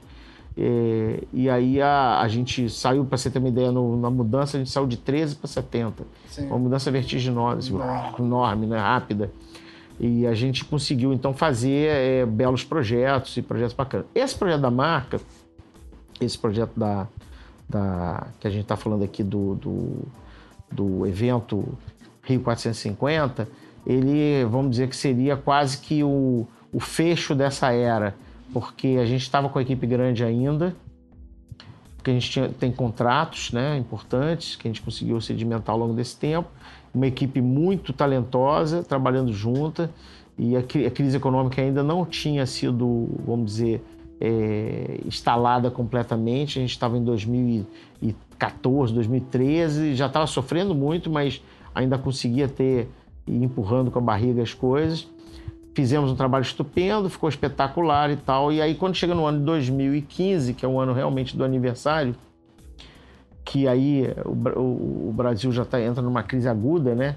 É, a gente pôde acompanhar um fenômeno espetacular, que foi essa marca sendo adotada por tudo e todos. Fomos mapeando isso tudo. E aí, quando chega no final de 2000 no começo de 2015, ali por maio, por ali assim, ainda no começo, uma editora nos procura e fala: Pô, vamos fazer um livro. E a mesma editora que fez o Ver a Compreender. Que, que falou: Vamos fazer um livro disso aí que vai ficar bacana. Eu falei: Pô, legal, vamos embora, vamos fazer um livro. Então a gente começa a registrar tudo que a gente pode, faz um texto explicando todo o processo. É um livro muito didático, que quem gostaria de, quem gostar de, de, de saber, entender, acho que vale a pena é, pegar o livro e dar uma olhada, porque a gente mostra os bastidores e eu, eu, eu, sempre digo o seguinte, que é um projeto que, que tem uma peculiaridade muito bacana, que é a criação é da Crama, né? a plataforma, a matriz, mas a criação é, é, é coletiva. Né? Então talvez seja o, o, trabalho de criação coletiva maior do mundo de todos os tempos. Assim, eu tenho quase essa pretensão de afirmar sim, isso, sim. porque é, são centenas de pessoas que eu, só eu tenho ali dentro registrado umas 400, 500 é, expressões diferentes, Diferente feitas por pessoas diferentes. É. E, e, fora que eu não tive acesso, entendeu? Então, assim, cada dia, inclusive todo dia eu descubro uma coisa nova que aparece na minha frente, ainda aparece. O aniversário já acabou e ainda fica aparecendo coisa. Então, é, é um trabalho de criação coletiva muito impressionante. O, o cara da Wolf Hollins, um dos, dos criativos da Wolf Hollins, teve aqui na Semana de Design Rio, é, no ano retrasado, e assistiu a minha apresentação no, no Jockey, né, quando eu fiz uma palestra sobre essa marca. E ele falava logo em seguida. E ele botou no blog dele dizendo que era o trabalho de criação coletiva mais impressionante que ele já tinha visto na, é, na vida legal, dele. E a Wolf né? é uma agência, sim, sim. uma reputação espetacular, né, de ser inovadora, etc, etc. Então, assim, é, a gente conseguiu construir uma coisa a milhares de mãos, né? E isso é uma coisa que o livro deixa muito claro. A primeira parte do livro eu coloco isso escrito. Eu falo assim, os, os, as marcas que vão ser vistas nesse livro são criadas por centenas de pessoas diferentes e que não tem nem como saber crédito nem nada assim. Assim como a marca foi feita, foi disponibilizada de modo livre para uso de todo mundo, a gente vai tomar a mesma liberdade de pegar isso e registrar no sim, livro sim. Sem, sem procurar autores, porque não tem como procurar esses autores. Então a gente avisa as pessoas, o que está aqui registrado é o que a gente conseguiu não tem crédito de ninguém, porque a gente nem sabe quem fez. Entendeu? Mas é um trabalho da Crama, é, mas é, logicamente junto com um monte de gente. Isso é muito legal, né? Isso foi, foi muito bem adotada por muita gente. Né? Então acho que o livro, a história do livro é um pouco essa. É, recentemente a gente fez um programa com o Bruno Porto, que fez um maior sucesso. Esse programa foi muito bom. Em que a gente perguntava se designer precisa saber desenhar. Uhum. E você é a pessoa mais indicada, um designer de muito sucesso e que é um dos melhores desenhistas que eu conheço. E uhum. eu conheço muitos bons desenhistas. É, designer precisa saber desenhar? Não precisa saber desenhar. É, muito pelo contrário. Assim, eu diria para você que a maior parte dos designers que eu conheço que desenham bem não são bons designers. É, porque o desenho, ele, ele joga areia nos olhos, né? Ele encanta, né? Então, ele é um atalho para você conseguir as coisas, né? Isso eu aprendi muito rapidamente na faculdade, por exemplo. Eu fazia um layout para mostrar para o professor. Se eu botasse um belíssimo desenho no layout, o desenho seduzia. E aí o professor me dava uma nota boa. E às vezes a solução do design em si não estava tão boa. E o cara que não sabe desenhar, às vezes ele não tem o recurso do desenho, então ele vai explorar literalmente tipografia, conceitos gráficos que são mais complexos em termos de design, né? Então, eu diria para você que a resposta disso é não, não, não precisa saber desenhar, não. Então, para complementar isso, você acha que o desenho contribuiu para sua carreira como designer? Você saber desenhar bem e você ter se dedicado ao desenho ajudou a sua carreira como designer? Eu acho que ajudou, porque eu soube usar o desenho na hora certa e, e não ficava tão, tão obstinado pelo desenho. Assim, no começo da carreira, eu te diria que foi fundamental, porque, lógico, eu conseguia muito mais facilmente um, um, trabalho como ilustrador do que um trabalho como designer.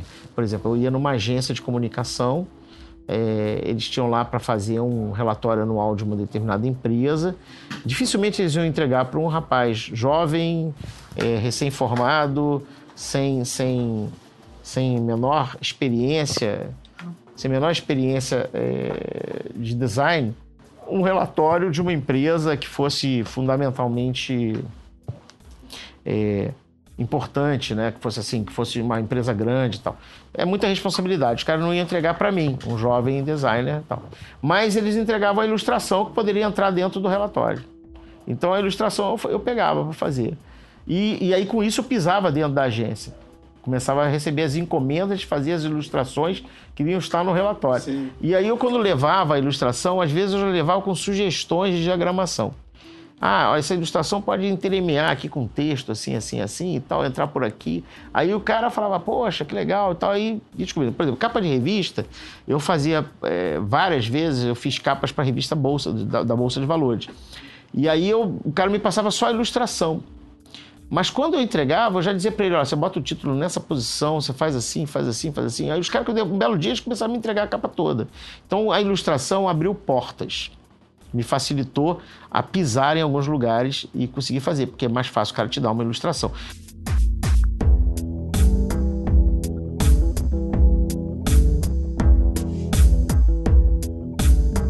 Quadrinhos é, e eu é, somos uma simbiose, né? Então, assim, no fundo, no fundo, eu sou um designer que venho dos quadrinhos, não ao contrário, porque hoje eu estou voltando aos quadrinhos. Então as pessoas estão descobrindo um Ricardo que não sabia. Poxa, você desenha quadrinhos, desenhava, é, e está voltando a desenhar, estou fazendo uma nova é, história, né? E, mas depois eu chego no porquê que eu estou fazendo essa nova história. Mais importante é dizer o seguinte: quando eu tinha lá meus três anos de idade, minha mãe começou a entender os meus primeiros desenhos. Como qualquer pessoa gosta de desenhar, a criança geralmente rabisca muito, e eu desenhava compulsivamente, ela pegou e você fez aqui, ela, ela guardou o desenho que ela conseguiu entender eu tinha três anos, era um palhacinho lá. Logo depois ela começou a colecionar os desenhos, começou a entender os desenhos. Falei, Ih, meu filho desenha. Como toda mãe, guarda os desenhos do seu filho. Tinha vários desenhos aí, eu até uso esses desenhos até em palestra, contando um pouco a minha vida. Eu mostro lá que comecei a trabalhar aos três anos de idade. Então, no fundo, no fundo, eu sempre digo o seguinte: comecei aos três anos de idade a trabalhar, ou nunca trabalhei, também é outra hipótese. Porque o que eu fazia aos três anos de idade é muito parecido com o que eu fui fazer na vida. Fui desenhando, desenhando, desenhando e fui tentando fazer cada vez melhor o desenho. Ninguém me cobrava nada, eu tinha uma necessidade interna de querer desenhar melhor. Geralmente quem desenha tem essa busca é, muito, muito pessoal. É, e eu não sabia bem porquê, mas eu num dado momento fica claro que eu gostava de Pato Donald, de Mickey, de Pica-Pau, não sei de quê, que tinha que ver com o meu universo criança. Depois começa a ter é, herói de cowboys e não sei o quê, não sei o quê. Começa a ficar um pouco mais realista, porque eu gostava de faroeste. Depois vinha Tarzan, eu passei a adorar Tarzan, então eu gostava de figurativo, anatomia, aí Batman e os músculos, e era a época dos heróis e dos super-heróis, fantasma, Batman, Super-Homem. Então comecei a aprender anatomia de um modo intuitivo, porque eu olhava o desenho dos desenhos, aí o cara faz um traço aqui, eu consigo entender um peitoral, né, que é esse músculo aqui do abdômen, fazer aquelas ondinhas, aí eu falo, ih, aqui tem umas ondinhas. Aqui tem o, o peitoral, é aqui, o reto abdominal que é, que é as ondinhas. Aí o peitoral marca dois tracinhos, aí você tem o bíceps, o tríceps. Eu comecei a entender isso tudo, comecei a desenhar as sombras que os caras botam aqui no rosto, que marcam o malar e tal, comecei tudo olhando o desenho dos outros. Como tinha um monte de revistinhas, eu, eu, eu adorava quadrinhos, eu comecei a comprar compulsivamente revistas. Então, assim, a, a, minha vida era ler quadrinhos. Gostava daquilo, desenhar quadrinhos, quer dizer, tentar fazer aqueles desenhos que eu via nas revistinhas, que eu ficava olhando ali. Eu não copiava só, não, mas eu tentava fazer tão bem quanto aqueles caras faziam. Eu ficava, ficava olhando lá, ficava muito frustrado, porque sempre era pior né, do que os desenhos profissionais, era natural, mas isso eu não entendia por que, que eu não conseguia fazer. É, e ver séries de TV também era outra coisa que me agradava tremendamente. Depois entrou um componente na, na, minha vida que surgiu em mais ou menos ali por volta de 1965 e tal, coincidente até com os 400 anos do Aloysio, que foram os Beatles. Então teve um dado momento em que surgiu a bitomania no mundo todo, explodiu aquilo. E eu também tinha sete anos na época e fiquei louco com aquilo, em 65. E cheguei para minha mãe e falei, mãe, eu quero ser um Beatle. E minha mãe falou, claro, você pode ser um Beatle. Posso ser um Beatle? Pode, pode ser um Beatle. É, basta você aprender a tocar violão. Então teve um momento que eu larguei o desenho porque eu queria ser tanto Beatle que fui aprender a tocar violão. Mas como eu não tinha paciência para fazer, peguei a professora provavelmente errada, ficava querendo me ensinar, é, ficava dom, dom, dom, dom, dom, aquelas escalas todas, aquilo era muito chato. Eu queria aprender o chacundum dos Beatles, She Loves You, Yeah, Yeah, yeah. Se ela me ensinasse a tocar três acordes, eu ia ficar feliz e acabar talvez tocando violão, teria sido um Beatle. Mas como não consegui tocar violão, eu abandonei, uma que eu falei, não, eu vou desenhar mesmo que é melhor. Então larguei o violão para lá, voltei a desenhar. Então tive, tive, esse desvio de interesse, mas assim, continuei desenhando, desenhando, desenhando. E queria, e sim, minha meta de vida, desde que eu me entendo, assim, as memórias mais longínquas, é querer ser um desenho de história em quadrinho. Meus, meu pai é cirurgião, cirurgião famoso, importante tal, com, se relacionava com os maiores médicos da época dele. É, a gente encontrava com os médicos e falava, Ei, vai ser cirurgião igual o papai, vai ser médico igual o papai. E eu falava, não, você tem história em quadrinho. Todo mundo achava que gracinha, que bacana. Eu era pequeno, já, eu já sou, eu sou baixo, né? Eu era mais baixo naquela época. Então, sou baixo há muito tempo já. Então, os caras falavam, ah, que bonitinho e tal. E aí a coisa foi passando e até que eu fui ficando um pouquinho mais velho, um pouquinho mais velho, um pouquinho mais velho. E as pessoas, e aí, vai ser desenho igual papai? Não, você é história, vai ser cirurgião igual papai? Não, você é, desenho história quadrinho. Aí os caras começaram a achar aquilo esquisito, até que é, chegou um dia em que quando eu tenho que escolher qual carreira eu vou fazer, eu continuava querendo ser desenho história quadrinho. Aí você fala assim, poxa, você queria ser desenho história quadrinho, mas e, e, e, e design? Aí eu falei, mas era um acidente. Porque na hora de escolher, eu fazia o quê? Quem, quem quer desenhar melhor vai para onde? Vai para Belas Artes. Estudava no São Bento, era um aluno sensacional, fazia jornais do São Bento, participava de todas as atividades culturais. Depois eu vou chegar só nessa história do jornal um pouco depois para a gente não desviar desse assunto, mas quando eu fui escolher o curso que eu queria fazer na Belas Artes, tinham vários, pintura, escultura, gravura, paisagismo, história da arte, não sei mais o que, tinha um monte de coisa. Tinha um lá que chamava projeto gráfico. No projeto gráfico, na grade, tinham disciplinas, História em Quadrinho História em Quadrinho 2. Eu falei, esse é o meu curso. O projeto gráfico estava dentro do guarda-chuva do curso de desenho industrial, que por sua vez tinha desenho de produto, projeto gráfico, que é o design gráfico, que depois mudou de nome ao longo do curso, virou programação visual e depois no final virou comunicação visual.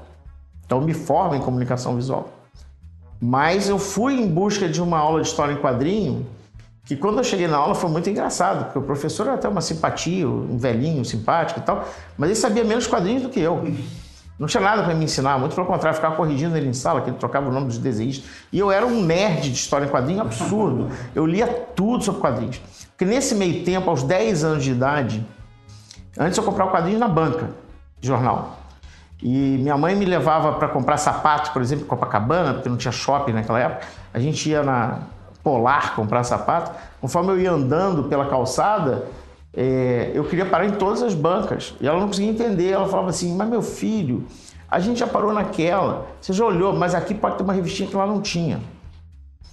E eu queria entrar em todas e vasculhar tudo que tinha, porque eu comprava todos os quadrinhos que eu quisesse. Meus pais me permitiam isso. Eu tinha, eh, meu pai tinha poder aquisitivo para me dar esse prazer de poder comprar meus gibis. Houve um momento em que eles começaram a ficar preocupados porque eu comprava tudo, tudo de quadrinhos, tudo. Porque eu queria ser o maior entendido de quadrinhos do mundo. Queria entender correntes. Depois eu fui amadurecendo, comecei a querer entender quadrinhos dentro da política, da economia, disso, daquela história dos quadrinhos, e fui entendendo as influências e tal. Mergulhei fundo nisso, porque eu não queria ser só um desenhista, eu queria ser o desenhista. E aí é, é muito engraçado porque eu comecei a comprar loucamente meus quadrinhos e aí um dia eles falaram assim, olha, vamos fazer o seguinte, vamos combinar uma coisa. Você pode comprar na sexta-feira o que você quiser. Na sexta-feira você vai na banca e sai com todos que você quiser. Podia levar 15, 20 para casa, tudo saísse daquela semana. Mas durante a semana você vai estudar, né? E eu era ótimo aluno, não tinha problema nenhum. Mas nessa época existia um dogma de que quadrinhos fazia mal. Como depois veio game faz mal, é, game faz mal, as pessoas de geração para geração vão arranjando motivos para dizer que alguma coisa está fazendo mal para os jovens. que é uma bobagem, que é uma bobagem. Toda vez que eu vejo alguém detonando, ah, não, o cara não larga o celular, é antissocial, não, deixa o cara. Ele está tá em contato com outro universo que você não entende. Sim, sim. Mas para ele aquilo faz todo sentido. O meu mundo mágico estava ali dentro daquelas revistinhas, dos, das séries de TV que eu assistia, dos filmes que eu via no cinema. Então, isso que me mexia com as minhas lombrigas. Combinar, você acha que. Você acha que eu, por exemplo, eu não gostava de jogar bola. Eu tinha que jogar bola, porque senão eu era esquisito. Então eu me obrigava a jogar futebol, mas assim, detestava jogar futebol, não nasci para isso. Gostava de desenhar, sabe? Mas assim, é, cedia, né, no colégio, tal. arranjava umas funções em campo loucas. Eu corria atrás do melhor jogador do meu time ficava fazendo uma função moderníssima. Se eu fosse técnico de futebol, eu, eu ia ser genial, porque eu corria atrás do melhor jogador. Eu, no meu colégio tinha um time, que eu fazia parte do time, tinha um cara que jogava, comia a bola. Eu corria atrás dele. Por quê? Tirar a bola dele era difícil. Quando alguém tirava, minha função era devolver a bola para ele. Espirrava a bola, eu tentava devolver pro xará. Então, assim, é, e por aí. Então, eu fui desenhando, desenhando, desenhando, desenhando, desenhando. Quando eu cheguei com os 10 anos de idade, um professor de francês do São Bento pediu que a gente fosse comprar é, um livro de francês na Leonardo da Vinci. Leonardo da Vinci, grande livraria. Na época não tinha livraria nenhuma grande. Era tudo, é, livro era quase que vendido em papelaria. Então, assim, não tinha livrarias grandes, só pequenininhas. Quando eu entrei naquele templo, eu falei, gente, eu não sabia que aquilo existia. Eu, com 10 anos de idade, eu me lembro do meu fascínio por aquilo tudo. Eu fiquei enlouquecido com aquilo. E aí eu entrei e descobri que tinha uma bancada de quadrinhos franceses. Certo que eu não falava francês. Aí eu olhei e peguei um livro do Tarzan, desenhado pelo Burn Hogarth, que é um puta desenho de, de Tarzan, talvez o melhor deles. Puxei, que eu tenho até hoje um livrão. Aquele livrão, inclusive, tem, é, é quase a pedra fundamental da minha série. Maravilhoso. O Hogarth, o é. Tarzan é, do Hogarth é, é, é, é incrível. É, incrível. É, uma aula de anatomia, né? De desenho, de técnica, de nanquim, de tudo e tal. As árvores dele eram incríveis. Aí eu peguei aquele negócio, puxei Falei, mãe, eu quero isso aqui. Aí ela, eu adorava Tarzan, mas meu filho, você não sabe ler francês? Eu falei, mas eu quero isso aqui. Ela falou, tá bom, então leva esse livro aí. Aí ela, vendo o meu interesse, a dona Vana, que era a dona da livraria, muito sensível, falou, poxa, por que não abre uma conta para ele? Ele pode pagar parcelado, porque o livro era caro, pode pagar parcelado. Aí ela falou, ah, pode, pode. Aí abriu uma conta, 770, minha conta na Leonardo da Vinci, é, 770. Aí, aquele. Cara, eu, eu, eu minha mãe chega para mim e fala assim: cara, você pode é, comprar tudo, só não pode comprar em português. Aí eu falei: caramba, posso mesmo? É, posso descer a Rio Branco, porque São Bento era lá na Praça Mauá e a Leonardo Vinci no outro extremo. Pode, você vem a pé todo sábado. Sábado você vem aqui e tal. Cara, eu ia todo sábado lá e saía sempre com dois, três livros. O que aconteceu? Comecei a fazer uma biblioteca de livros europeus importados e não podia ser em português. E lá tinha Asterix, Tintin, tudo em francês, Luke Luke, outros mais, né? E aí eu descobri o universo do quadrinho francês, coisa que eu não conhecia. É, conhecia o Tintin, porque Tintin tinha no Brasil, mas Asterix, se não me falha a memória, foi lá que eu vi a primeira vez. É... Até tenho que mencionar isso, gente, que eu sou fã doente tá, em quadrinho francês. Eu tive a sorte de. Foi através do meu pai, que era colecionador de quadrinho francês e como quase todo mundo conhece a história quadrinho de super-herói americano, uhum. não conhece a riqueza e um universo totalmente diferente da história do francês. Totalmente. É, um... é, é, é, a diferença entre o, o, o, blockbuster americano, que é o filme de entretenimento, que é o quadrinho do super-herói, e o filme é, arte de europeu, né? É. que você encontra na França, você encontra na Itália, você encontra em lugar. Assim, o cinema europeu é muito mais sofisticado em termos de, de mensagens e dramas, etc. E ainda tem a vantagem porque também é uma linguagem que tem aventura também, né? Eles têm tem, tem, tem, ficção tem. científica incrível. Para toda idade, eles trabalham é. para todas as idades. Então, mas assim, foi muito legal essa, essa minha experiência, porque eu comecei a comprar. Eu ia lá na Leonardo da Vinci, só para você ter uma ideia, o Álvaros, que era o cartunista, era cliente da Leonardo da nessa época. Então a dona Vanna me apresentava sempre para os clientes, quando eu estava lá, e às vezes coincidia do Álvaro estar junto, eles falavam assim: gente, deixa eu apresentar para vocês o meu cliente mais velho e o meu cliente mais novo. Eu era o mais novo, tinha 10 anos de idade. E eu ia lá e comprava livros, comprava livros, levava para casa e aquilo eu ia assinando aquele livrinho. No final do mês, minha mãe, não sei como é que ela fazia, ela mandava o cheque e tal. Eu tinha um caderninho que eu anotava os valores e ela me mandava o cheque para pagar o que, que eu tinha comprado. Uma coisa genial, porque fui, ela, ela descobriu um jeito de eu aprender outras línguas. e descobriu que eu preferia o quadrinho francês, porque é por causa de Asterix por causa de Tintim. Então ela me botou uma aula particular em casa de francês para ler os livros, que meio que foi parecido com a tal da aula de violão, porque a professora de francês queria destrinchar as frases, estrutura gramatical, não sei o quê, e eu queria avançar na história. Eu falava, vamos lá, minha gente, vamos embora. A história aqui, o cara avançava meia página por aula, eu falava, como assim? E aí, quando a mulher saía pela porta, eu continuava sozinho, forçando a leitura. Você vai aos pouquinhos, até que o francês é muito parecido com o português, eu fui aprendendo. Bom, mas enfim, aí eu conheci um mundo novo de quadrinistas e um mundo de desenhos incríveis e tal. Isso com os 10, né? Entre os 10 e os 13 para 14, aconteceu um negócio muito interessante na minha vida. Surgiu o Pasquim, que foi um jornal que tinha uns cartunistas incríveis, né? Tinha Milor, tinha Ziraldo, tinha Jaguar, tinha Enfio, tinha milhões de outros, né? E eu falei assim, cara, eu quero fazer parte desse clube aí também. Aí eu, com 13 anos, fui pro Pasquim. Aí tinha um personagem de quadrinhos da Ebal, Ebal era editora Brasil América, que era a maior editora da América Latina de quadrinhos, editora enorme, ficava ali em São Cristóvão, um prédio gigante e tal. Eles lançaram um quadrinho brasileiro, porque não tinha quadrinho brasileiro, quadrinhos todos eram importados.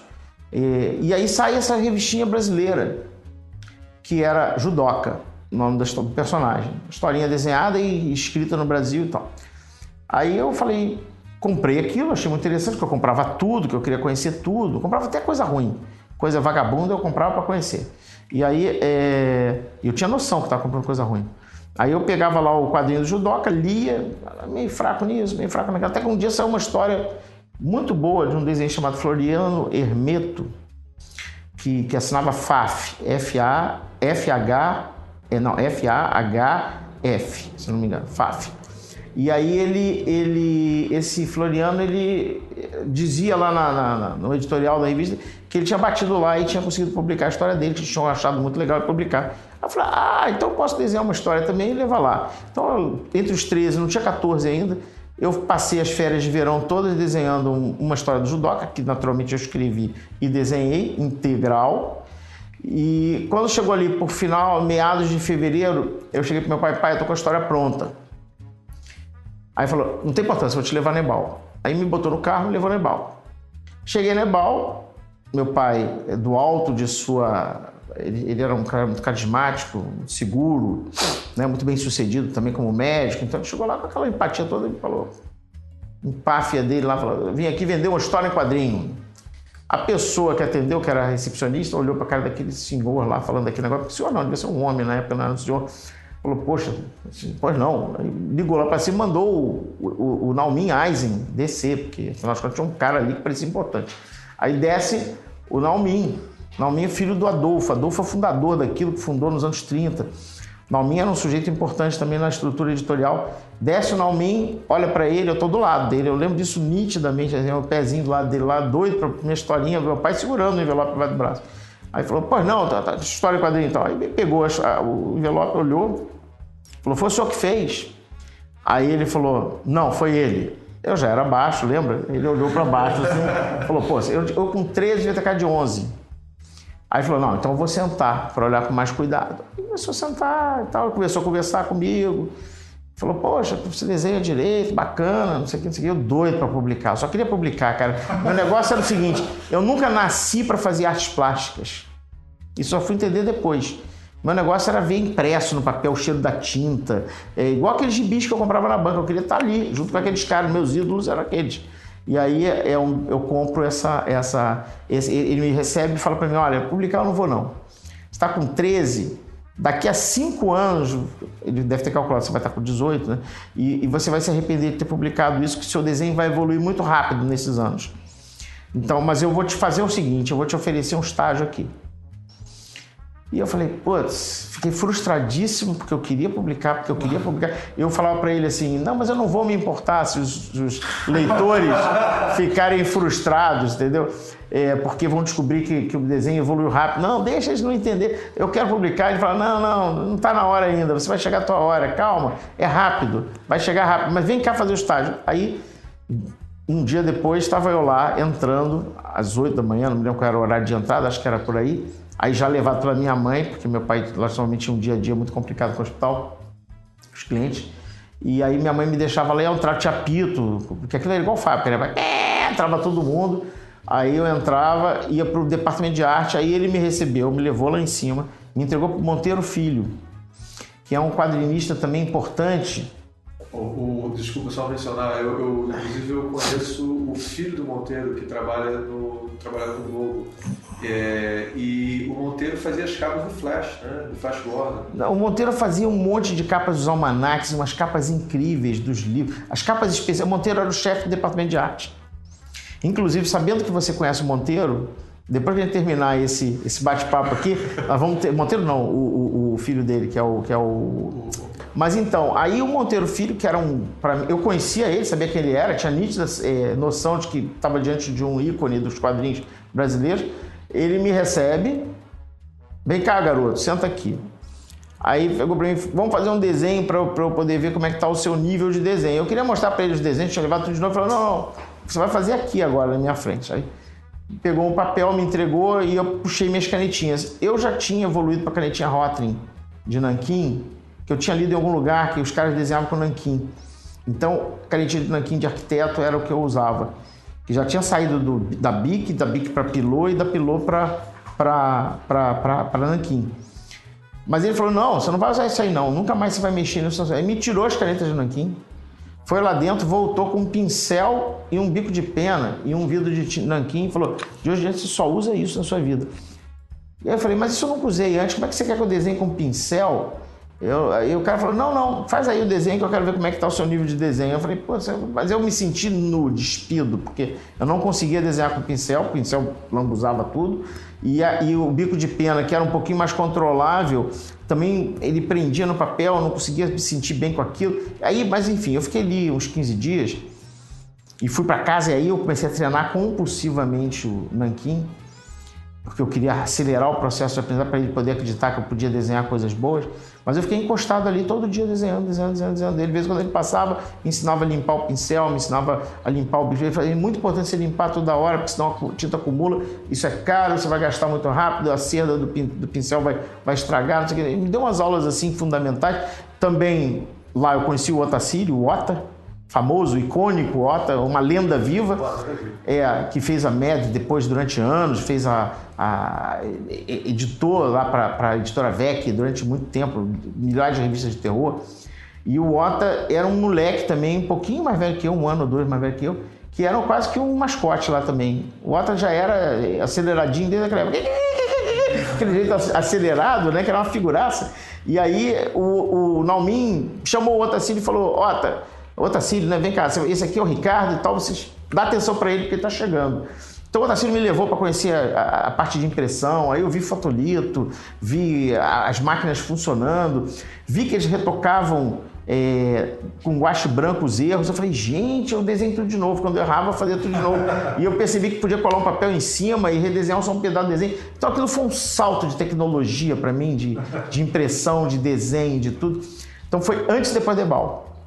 Eu só tenho que falar isso. É, eu tô, assim, o Otto é uma lenda viva mesmo, assim. É, e, e, a minha infância foi marcada por ler o história quadrinho dele. E o Monteiro, só só pra. Gente, ele é, ele é um, talvez um dos maiores desenhistas brasileiros. É, um, é incrível, uma história incrível que você está contando. Porque a, Monteiro, as cabras do Flash Gordon os desenhos são melhores que alguns dos desenhos do Alex Raymond, que é o cara que criou o Flash Gordon. Eu acho. É, a capa que ele fez para esse álbum grandão do Flash Gordon, o Alex Raymond depois pediu para usar aí nos livros internacionais. Ele é fantástico, ele fazia coisas e uma personalidade de traço magnífica, é, única e assim estava diante ali daquela figura. E aí Passei uma temporada, depois as minhas aulas voltaram, eu me desliguei daquilo, mas voltava regularmente para encontrar com o Naumin. O Naumin me recebia, olhava a minha evolução dos desenhos, dava umas opiniões, elogiava, tá, tá, tá, e eu ia adiante.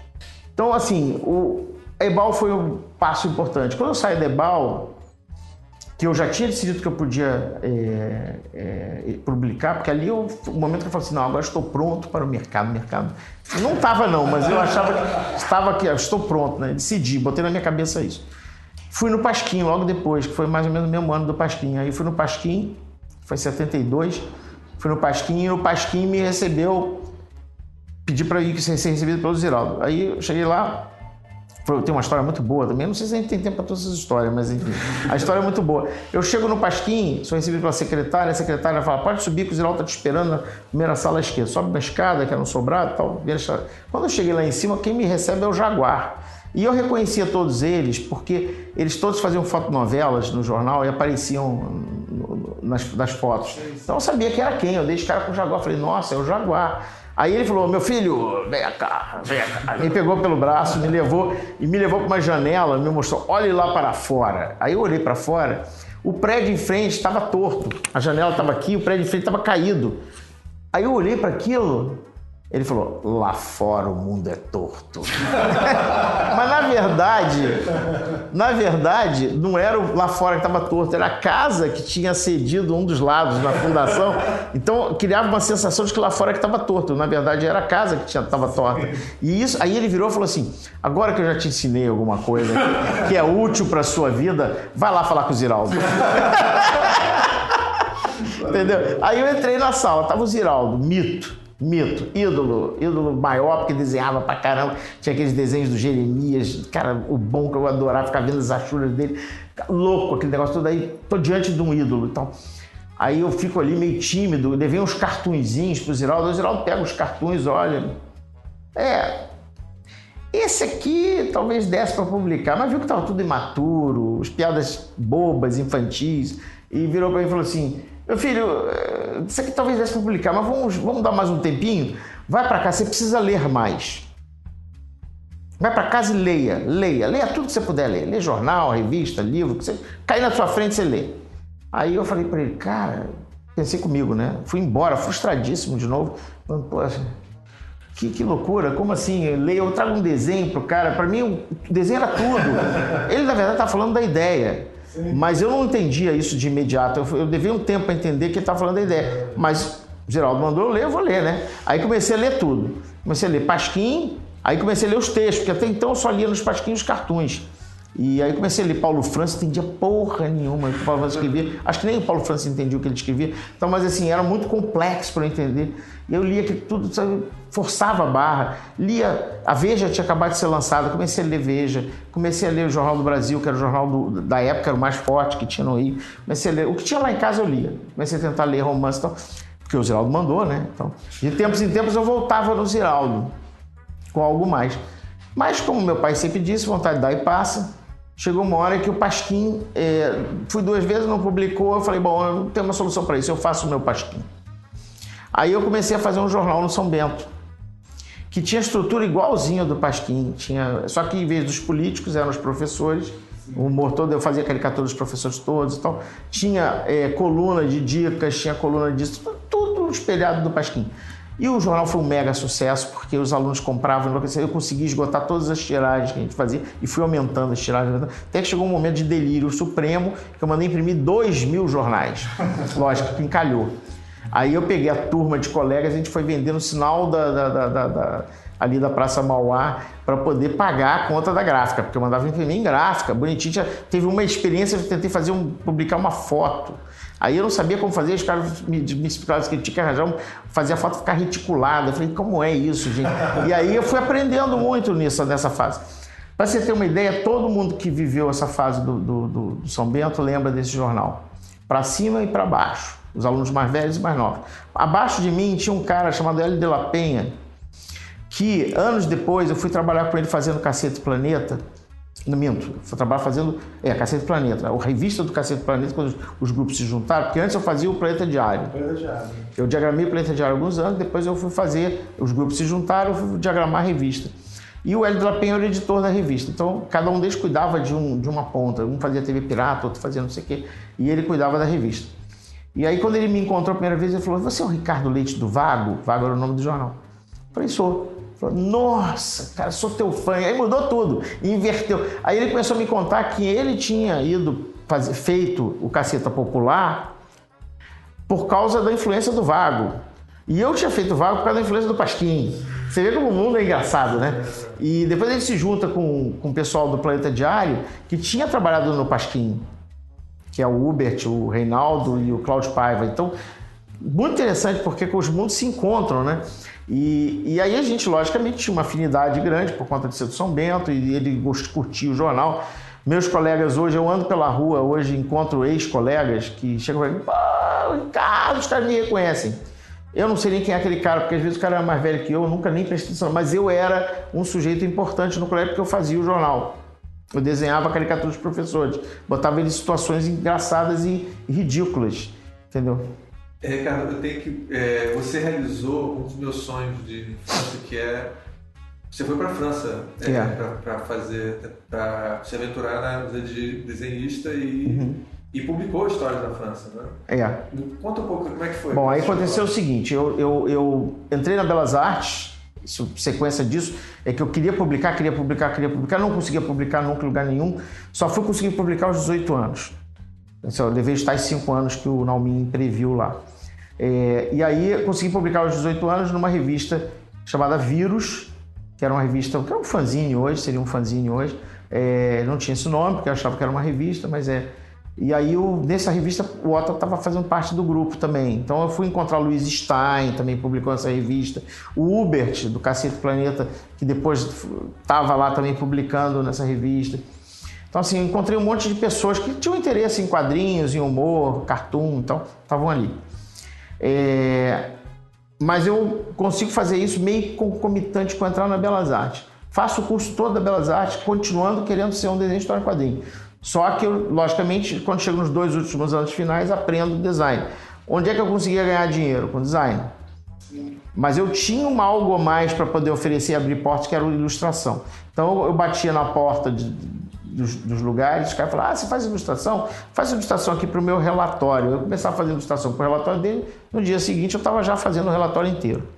Então eu comecei a abrir muitas portas em agências de comunicação, etc, etc. E comecei a ganhar muita grana e comecei a viver bem, porque eu era barato para essas agências, era um freela barato. E quando eu me formo, nos anos 80, exatamente em 1980 eu me formo, eu, eu tinha uma clientela gigante, eu ganhava muito bem com desenho e design. Mas quadrinhos eu conseguia publicar aqui, publicar ali, tinha umas revistinhas que eu conseguia publicar, sempre de graça. Eu falei, cara, não vai ser possível você ter esse quadrinho no Brasil. Então eu falei, vou, para a França. Porque a França era onde estava acontecendo, tinha Metal Hurlant que tinha surgido, estava acontecendo o quadrinho francês, para mim, o momento áureo do quadrinho francês, com Mébius, com Drouillet, com Philippe Casa, com esses caras que revolucionaram a linguagem do quadrinho eh, francês. Um pouco de ficção científica e tal. E, e aí eu resolvi ir para lá. Estava casado, recém-casado. E aí falei, vamos embora, fazer as, as, as malinhas e vamos para lá. Com- Só quantos anos você tinha, só noção? é, foi em 82, eu tinha 25. Aí eu peguei a. Eu casei com 23. Durante dois anos juntei dinheiro e depois a gente foi para lá. É, na verdade, eu me caso no, no ano que eu me formo e viajo dois anos depois. E, ou seja, fiz um monte de asneira na vida, né? Tudo de uma vez só. É, tudo de uma vez só. Só você se formou nas Belas Artes em que curso? Comunicação, Comunicação visual. visual. Comunicação visual. Bom, aí fui para a França. Quando eu chego na França, é, encontro, é, logicamente, um- dificuldade de- grande, mas eu não tinha levado material pronto, não. Eu, completamente, imbecil completo, né? Assim, em vez de levar o material pronto, eu chego lá para fazer ainda o material. E o meu desenho eu queria chocar muito, fazer uns desenhos que eram. Nem chinês faz aquilo, né? Quantidade de, de, de achura É, enlouquecida. é, gente, eu vou, eu vou depois pedir pro Ricardo passar pra gente links com isso, pra vocês verem o, é um nível de achura, é um É, é. nível de detalhe assim. Detalhes É, de. Eu levava, fazendo isso o dia inteiro, eu levava quase que uma semana por página. Então, em um mês eu fazia uma historinha de quatro páginas. Então, assim, depois de algum tempo que eu até eu me estabelecer, consegui lugar para ficar, etc, etc, viajei um bocado, conheci a Europa e tal, me estabeleci em Paris e aí comecei a produzir e aí consegui na Metal Hurlant. Então, o primeiro lugar que eu fui foi na, foi na Humanoide Associé, que é a editora, que publicava uma revista chamada Metal Hurlant, que é o lugar que depois virou heavy metal nos Estados Unidos, E, e era onde eu queria publicar. Então fui lá. Foi muito interessante porque a minha experiência ter, de ter passado pelo Ebal e pelo Pasquim, com 13 anos, me fez desmistificar aquilo ali. Porque quando eu cheguei, a editora, cara, o prédio, a sala, instalações, era equivalente ao Pasquim. A Ebal era equivalente a Dargaud. Eu também fui na Dargaud, que é uma grande editora francesa. E aí, é, para mim, aquilo não tinha muito mistério. Eu estava entrando num território conhecido. E aí não era aquela coisa de, oh, estou na França e tal. E, e foi legal essa viagem muito para desmistificar esses mercados. Eu acho que isso é muito interessante de contar, porque quando eu cheguei em Paris, no dia que eu cheguei em Paris, é, chegamos no, no, ali em Montparnasse, por acaso que eu queria ficar perto, alguém me disse, fica perto da, da Sorbonne, porque ali tem uns lugares para estudantes, hotéis baratinhos e tal. Então nós fomos para lá. E justamente na, na Boulevard Saint-Michel, que é onde fica a Sorbonne, onde tem livrarias de quadrinhos, que eu não tinha a menor noção disso, eu, que é o Cartier-Latin, aquela região ali. E aí eu falei, caraca, eu saí andando pela rua, falei, livrarias só de quadrinhos. Eu fiquei louco com aquilo. E aí eu me lembro que eu cheguei muito cedo, eu cheguei tipo sete da manhã no hotel, não podia entrar. E os caras falaram, só pode entrar no quarto meio-dia. Então eu fiquei, deixei as malas no saguão do hotel e fui andar. E aí passei por uma livraria que ainda estava fechada, mas tinha um cartaz lá de fora dizendo que teria o Premier Salon des Illustrateurs, o primeiro salão dos ilustradores de Paris, é, que ia inaugurar três dias depois e que era o Premier Salon des Illustrateurs e BD, BD Bande Dessinée, que é a história em quadrinho francês. Então eu falei, cara, vou chegar em Paris, três dias depois inauguro um salão de quadrinhos. Que maravilha! O mercado se abrindo para mim, eu, cheio de pretensão, né? Aí eu falei, vou lá, consegui informações, porque tinha só o cartaz. Naquela época não tinha Google, não tinha internet, tinha porra nenhuma. Então, assim, peguei metrô, vi o endereço, onde é que fica, perto do metrô tal, fui para lá. Primeiro dia, larguei minha mulher no falei, se vira aí, que eu vou lá ver que história é essa. Peguei minha pasta portfólio cheia de desenhos. Tinha alguns quadrinhos que eu tinha publicado no Brasil, que estavam ali, mas o que eu queria publicar lá ainda não estava. E fui para lá. Quando eu cheguei nessa casinha, ficava, no subúrbio francês, é, abriu um cara, Blim Blom, aí o cara abriu, era um rapaz jovem, também barbudo, era um pouco mais jovem que ele, mas ele não era muito diferente de mim. Aí ele olhou e falou assim: Ah, isso aqui que o senhor deseja, tal, tal, tal. Eu falei: é, Eu sabia informações sobre o salão dos ilustradores. Ah, aí viu, ele me viu com aquela pasta, falou: Você quer participar? Aí eu falei: Mas pode? Aí ele falou assim: Pode. Tem que passar antes pela avaliação de um comitê, que não sei o que, não sei o que Aí você quer passar pela, essa avaliação do comitê? Eu falei, quero. Aí ele. Aí eu falei, imaginei, vou deixar minha pasta aqui, volto daqui a um dia ou dois. O comitê deve estar em algum lugar na NASA, sei lá onde é que ele deve estar, né? deve estar em algum lugar muito importante e tal. Aí ele falou, tá bom, aí deixa eu ver. Aí ele abriu a pasta, folheou, folheou, folheou, viu os desenhos, olhou e falou, hum, tá, só um instantinho. Abriu a porta, botou a cabeça para fora da porta e falou assim, fulano, cicrano, Venenci, ele é um brasileiro lá. Esse era o comitê. Venham aqui, tem um brasileiro aqui, entendeu? Era o comitê. Eu falei, caraca, é a mesma bagunça do Brasil, cara. A gente fica achando que o comitê, né? Então, o comitê eram os três caras que desceram na mesma hora, olharam lá o negócio, falaram, pô, legal, dá, é, pode entrar, pode entrar. Então tá bom, pode entrar, tá aprovado. Aí eu falei, mas é assim? Eu achava que tinha toda uma formalidade, um processo seletivo, então Porra nenhuma. Então desmistificou de cara. E os caras chegaram para mim e falaram: não, você tem que comprar aqui o seu espaço. Eu falei: hã? Eu não tenho dinheiro. Aí um olhava pro outro e falava assim: pô, vamos dar para ele aquele canto lá perto da saída de emergência que ninguém quer aquele negócio e tal. Deixa o cara ficar lá, não sei o que, não sei o que. Aí acabaram me dando um canto. Eu não tinha dinheiro para nada. Nem tão pouco para decorar. Quando eu cheguei no dia seguinte para montar o meu canto, eu andava pelas estandes, não parei para pensar, eu era um completo imbecil. Continuo sendo, mas assim, eu era mais imbecil. Aí eu entrando pelas, pelos estandes, os estandes todos sendo decorados dentro do, do, da estética da época, mas todos caprichadíssimos, tinha uns com neon, cara. Eu olhava e falava assim, gente, eu sou pobre, eu não tenho como expor. Aí eu tinha uma parede em L. Aí eu peguei e fiz o seguinte, falei, bom, como é que eu vou fazer? Fui numa papelaria, comprei papel, colorido, papel Ingrid bonitinho e tal. Fazer que nem escolinha, prendo ali, né? E prendo desenho em cima. Fazer o quê? Não tem vidro para moldura, não tem nada disso. Então não tem dinheiro para nada. E aí fiz um desenho, uma autocaricatura minha vestido de índio, com arco e flecha, com, com aliás, com uma lança, bem brasileiro, com aquele cocarde brasileiro e tal. E botei assim, Illustrateur de Tiers. Ilustrador do terceiro mundo. É. Aí fala assim, e, e prendi isso lá. Ricardo Leite. Cara, deu um ibope, as pessoas paravam, porque os desenhos eram direito, não eram nada do outro mundo, mas eram legais. E as pessoas passavam ficar curiosas, porque o francês sempre gostou do, do universo brasileiro de música, de cultura, de tudo isso, né? de gastronomia. Então, assim, paravam para ver quem era aquele cara. Quem era... E, e meu stand ficava. O stand não, porque tinha um L, né? Eu não, tinha, não era fechado. Mas as pessoas entravam ali, estava muito aberto, até o princípio de, estar aberto, né? talvez tenha facilitado, as pessoas estavam sempre cheias de gente. E, e foi muito legal, porque eu conheci alguns desenhistas, jovens como eu, e foi o cara que me arranjou um lugar para morar, depois estava lá, enfim. É, foi, uma, foi um começo bom, entendeu? E aí eu fui nas editoras, respondendo a tua pergunta da França, fui em todas, na Casterman, nas, todas que me interessavam, que era é, Associé, Dargaud e Casterman. Levei as mesmas histórias nos três, os três recusaram. É, só para também você saber, ele acabou de citar editoras que o equivalente para a gente seria como se fosse da Marvel, na DC, é. são as, as, maiores editoras, os maiores desenhos de todos os tempos. É. E aí eu fui nesses lugares e batia lá, né? É. Aí eu, eu sei que eu, fiquei, eu cheguei lá e, e, e, e cheguei lá nessas. Tinha a maior experiência do mundo. Era recebido magnificamente bem pelos editores, porque o meu desenho abria a porta. Era sempre um assistente que me recebia, olhava, ah, você já mostrou isso para alguém e tal? E aí o cara falou, não, então deixa aqui que eu tenho que mostrar para o editor. Aí volta daqui a uma semana. Ah, aí eu voltava uma semana depois. Aí chegava lá, o cara me recebia. Os editores me recebiam nas salas deles, me davam conselhos Falava, olha, teu problema é o roteiro, você precisa melhorar isso, melhorar aquilo. Faz outro e traz. Eu falei, não, não tem tempo de fazer outro e fazer. Meu dinheiro vai acabar e tal. Então era uma corrida contra o tempo.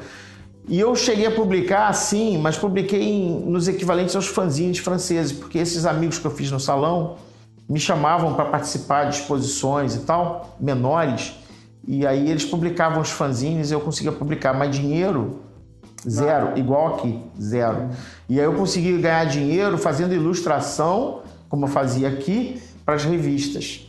Porque os caras no salão também tinham me identificado como potenciais ilustradores. Tinha uns caras que publicavam uma edição chamada Cair do Tiermonde, que é Caderno do Terceiro Mundo. E aí eh, olharam brasileiro, ah, esse cara é bom para ilustrar para gente. Então fazia uns bicos lá. Fiz uma capa para uma revista chamada Telerama, que é uma revista de televisão o cara me pediu uma capa, que eu fazia aqui capas de revista Bolsa e outras coisas. Mas o cara olhou e falou: pô, você pode fazer a minha capa. Eu devia ser mais barato, porque não tinha documentação em ordem, os caras me pagavam geralmente de um modo estranho, tal, assim, me davam dinheiro. Mas eu entregava a capa e, e fui sobrevivendo. Um ano depois, minha passagem estava expirando. Sete meses depois que eu cheguei em Paris, na verdade, porque antes eu viajei muito pela Europa. E aí eu pensei, bom, volto ao Brasil, já entendi os mercados. Quando eu mapeei o que, que eles queriam, sabia o que precisava ser feito. E aí falei, cara, agora eu posso voltar para o Brasil, arranjar um, um roteirista, meu, meu ponto falho era roteiro, e aí eu volto para cá, e sim, com as histórias prontas, daqui a dois anos eu estou de novo aqui, e aí eu volto desses mesmos caras que já me conhecem e eu vou vender essas histórias. Mas você não voltou? Não, não voltei porque eu cheguei aqui no Brasil em março de 83 e no mês seguinte Maurício Valadares, que era um amigão da época de faculdade e tal, me liga e fala, Ricardo, aquele nosso sonho de fazer capa de disco finalmente vai acontecer. Sim. Aí você entrou pra... Ah, e aí você começa a trabalhar com a indústria fonográfica, né? Você Isso, é. várias capas... É. Acho que pode até dar uns links, né? Acho, não sei é importante, é. é. é. é assim, a primeira, a primeira capa que eu fiz com o Maurício... É, é, o Maurício fazia parte da Maldita, que é a Rádio Fluminense, onde o Rock Brasil estourou.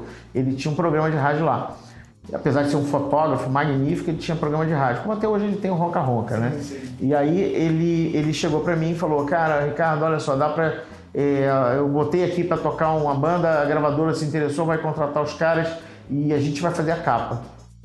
E eram os Paralamas de Sucesso. Então, assim, é, eu fiz o primeiro disco dos Paralamas, que foi o compacto por Vital e Sua Moto. Depois fiz o LP do Cinema Mudo. E dei a sorte de pegar uma grande banda logo de cara, né? E foi até engraçado, porque quando eu soube o nome da banda, eu fiquei frustradíssimo. Ai, meu Deus, que azar o meu. sobrar para mim logo essa, né? Tinha nomes tão interessantes. Tinha, tinha, você tinha Titãs, você tinha. Titãs, é, Titãs era Titãs do Iê, mas você tinha Blitz, que também era um nome bom. Kid de Abelhas, Abóbora Selvagem também era espertinho, mas era legal. Você tinha João Penca, seus miquinhos amestrados, era um nome. Aí qual é o nome da sua banda? Tinha o Barão Vermelho. Aí fala assim: qual é o nome da sua banda? Ah, os Paralamas do Sucesso. Cara, esse nome é muito ruim. Na verdade, o nome é assustadoramente ruim. O Herbert, aliás, escolhe nomes assim sempre muito ruins. E acabam ficando bons de tão ruins. E aí, é, o, hoje ninguém mais pensa nisso. Fala, foi no show dos Paralamas? Não foi e tal, mas você não associa o significado. Mas os Paralamas do sucesso. E aí eu. Mas era uma puta banda, então eu peguei um grande artista de proa, logo de cara, assim. E isso me abriu todas as portas, porque na sequência eu fiz Legião Urbana, primeiro disco da Legião, que foi também trazido para a gravadora pelo pessoal do Paralamas. E aí dei sorte de acertar em dois, talvez, talvez para mim, no meu, no meu conceito, dois dos três ou quatro melhores grupos do, de rock Brasil são esses dois. Então eu dei cara, assinei logo de cara dois, né? Aí abriu as portas, foi Lulu Santos, foi um monte de gente, fiz. Aí comecei a fazer todo mundo que você passa mais a Plebe Rude e bandas mais diversas. Fiz até João Penca, fiz Kid Abelha, fiz um pouquinho de cada um, sabe? E, mas esses, esses Paralamas eu fiz durante sete anos seguidos, fui o capista deles. E não só capista, mas fui o designer que fazia tudo que eles tinham que fazer. Desde um adesivo, a um cartaz, a uma pastinha, a papelaria do escritório deles, que eram os quatro. Não, você tudo. pegou um grande boom da indústria fonográfica brasileira Sim. também, né? Nos anos 80 foi um. Aí lembra que eu queria ter sido um Beatle? Certo, aí juntou. Aí, aí juntou. Aí a minha lombriga Beatle voltou. Eu falei, ah, tava eu dentro dos estúdios vendo os caras gravar, conversando com eles. Interessante, né? E aí eu, de repente, aquela negócio da história em quadrinho foi pra uma gaveta.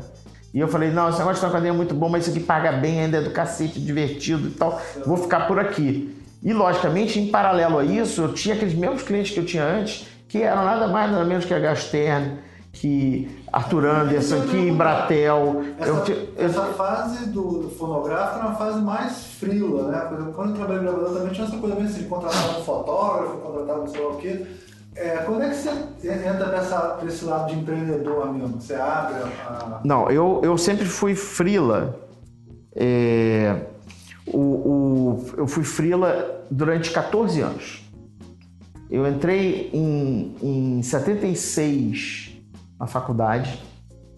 Em 76 eu comecei a ter trabalho. Ah, ah, ah, ah, um monte de trabalho. Começou a brotar trabalho. Tanto é que eu, quatro anos depois, estava até me casando, mesma história e tal. Aí eu, eu, eu fui freelancer até 1990. Trabalhava solo. Eu e mais eu dentro de casa. Tinha uma prancheta e tal. Em 1990, dois fatores me tiraram desse momento frila. Primeiro que eu tinha mais trabalho que eu dava conta eu comecei a ter níveis de estresse que eu não sabia que existiam, eu nem sabia identificar que eu estava tendo estresse, mas eu, eu arrepiava quando tocava o telefone, é, comecei a ficar nervoso. Também desenvolvi uma gama de, de técnicas de enrolação de cliente incrível. Hoje eu sou um dos sujeitos que sou capaz de levar um cliente numa reunião sem ter nada para mostrar ele, ele sair me agradecendo pelo que. Super satisfeito. Eu fui desenvolvendo milhões de recursos de, de enrolais e vamos lá.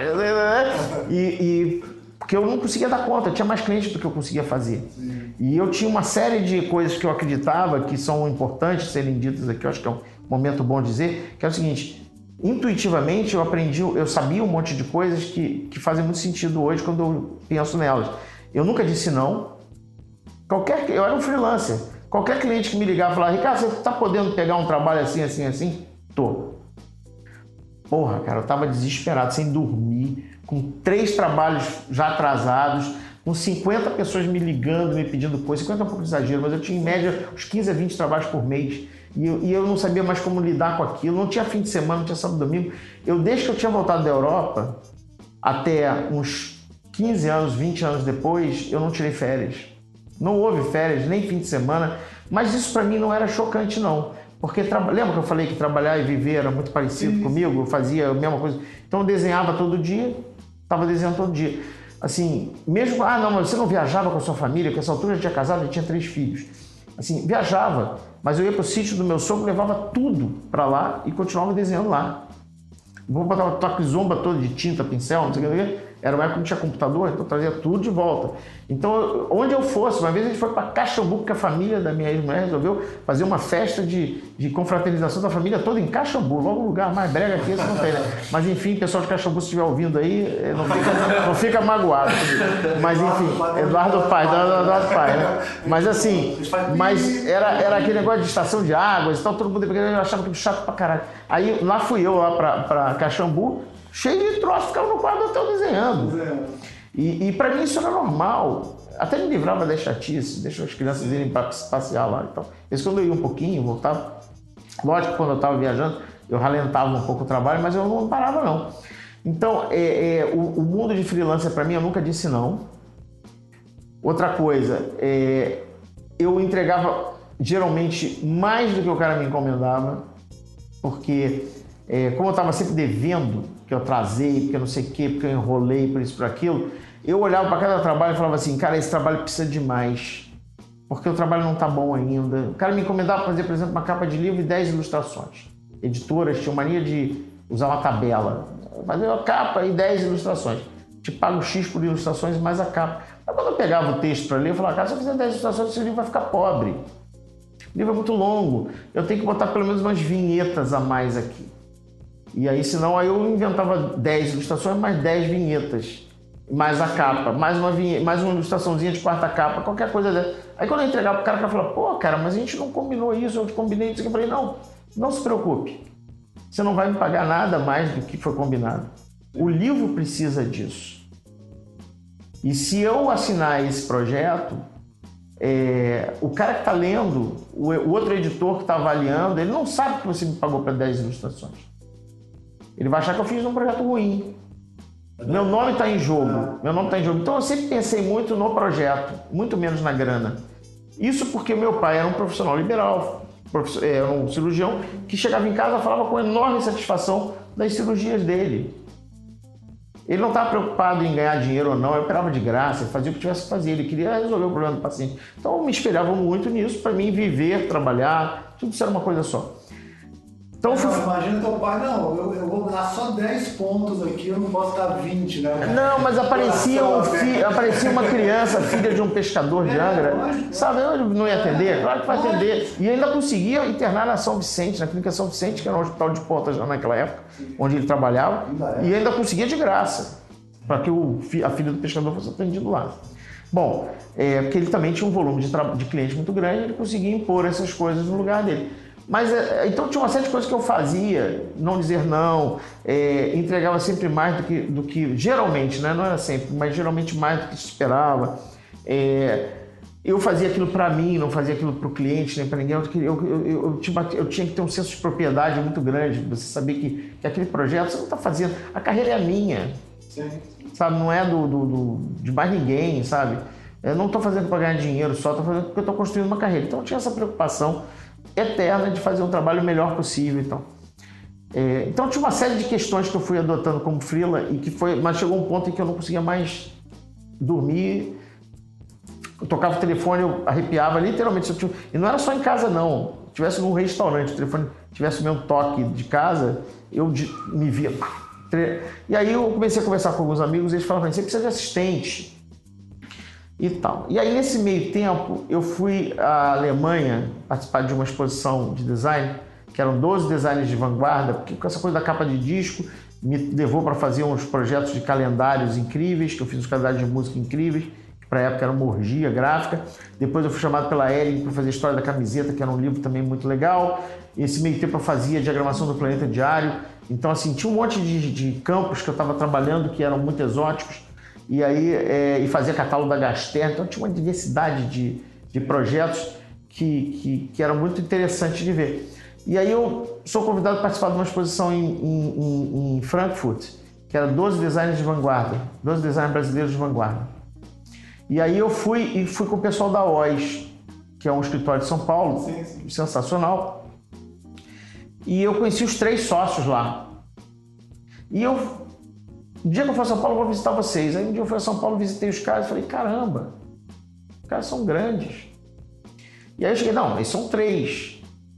Mais uma secretária, quatro. Se cada um tiver um assistente, são seis, mais um, sete. sete.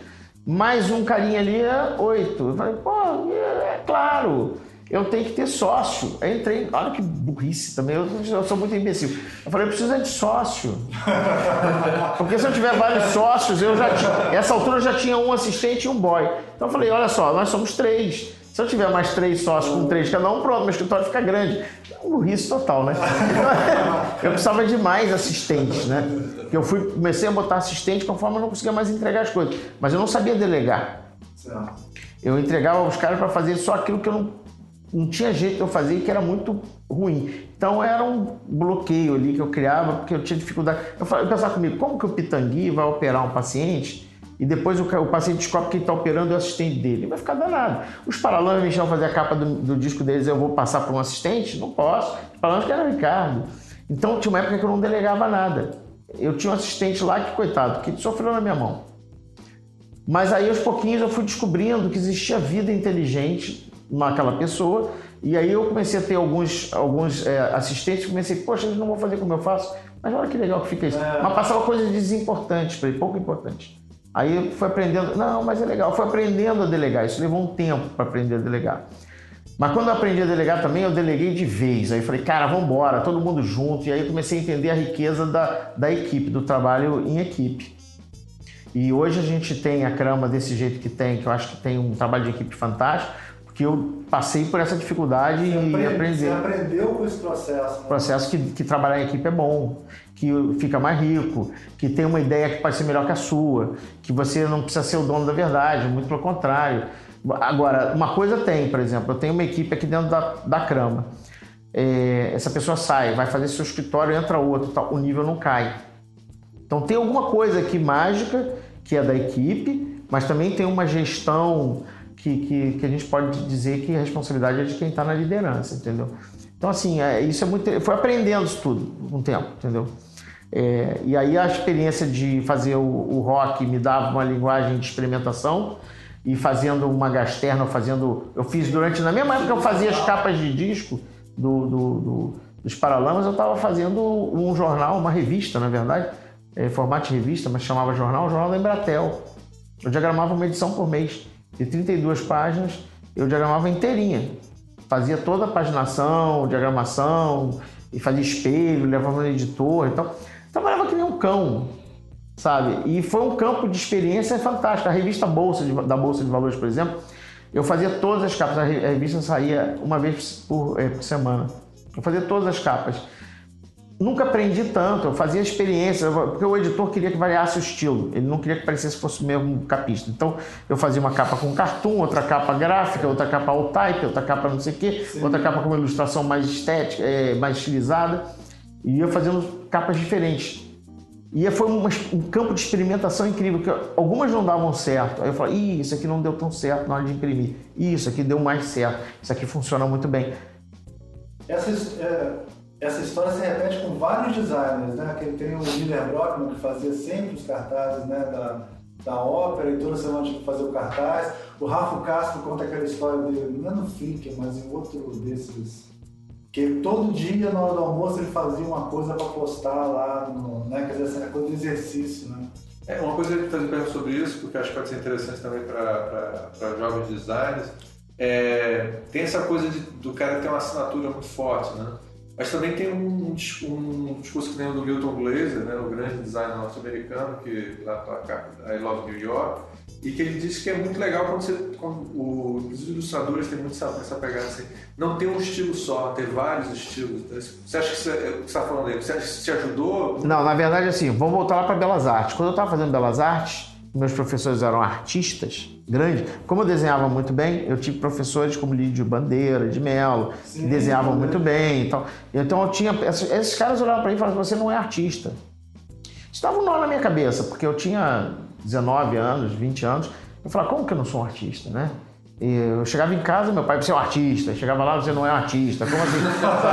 e, e, eu lia os reportagens sobre os desenhos de história em quadrinhos, são os artistas, eu não sou artista. Então, isso dava um certo nó na minha cabeça. Porque eu, mas eu não entendia, e o Lídio também não, que eu era um artista gráfico. Certo. Que adequava o meu estilo ao que fosse necessário para aquele projeto. Então eu sou capaz de fazer, e eu tinha essa capacidade, porque nem todo mundo tem, de transitar do humor ao realista, ao figurativo, ao cartoon. Eu faço um bonequinho de veríssimo, como aquele que está nas capas de veríssimo, que é uma esculturinha em barro e tal, que eu modelo aquilo no barro e tal. E ao mesmo tempo que eu estou fazendo uma caricatura dele em barro, bonequinho, eu estou fazendo um retrato Chico Buarque em grafite hiper bem feito para poder é, sair na capa do disco dele e tal. Então, assim, eu transito em linguagens muito diferentes. Né? Quando eu fiz a revista Bundas, por exemplo, anos depois, essa coisa de mudar de estilo, é, me serviu muito, porque eu era o editor de arte da revista, eu era, na verdade, o designer da revista. É, e aí é, tinha umas buracos assim, e putz, aqui eu preciso fazer isso. Essa capa aqui, o cara não, não vai ter quem faça essa ilustração. Eu falei, deixa que eu faço. O Zé falou assim, você vai fazer isso aí, meu filho? Você? Eu falei, faço, faço aqui, mas você faz. Aí no dia seguinte eu chegava, você que fez? Você que fez? Você que fez? Você que fez? Caralho, olha isso aqui, Chico, vem, E aí é o seguinte, eu era, pros caras, Ziraldo, Jaguar, o, o próprio Chico Caruso, é, eu era um dos caras da editoração. O Jaguar dizia que os meninos da editoração, eu era um dos meninos, apesar de já ter 40 e tal naquela época, era um dos meninos. É, e aí ele falou, o pessoal da editoração ali, que era ninguém para eles, porque eles se achavam semideuses, Sim. porque sabiam desenhar, fazer cartunistas, desenhistas e tal. Aí teve um dia que eu me dei conta de que eles não me respeitavam. Não respeitavam mesmo. É, respeitavam medianamente. O Ziraldo me respeitava porque conhecia mais anos, mas os outros.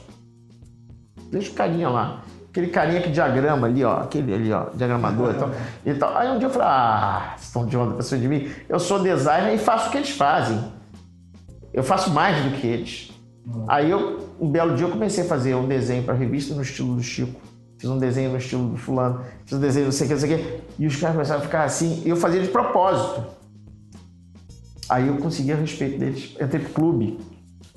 Porque quando eu fui fazer a bundas, na verdade, era no resgate emocional, não era no trabalho. Era estar tá fazendo o pasquim.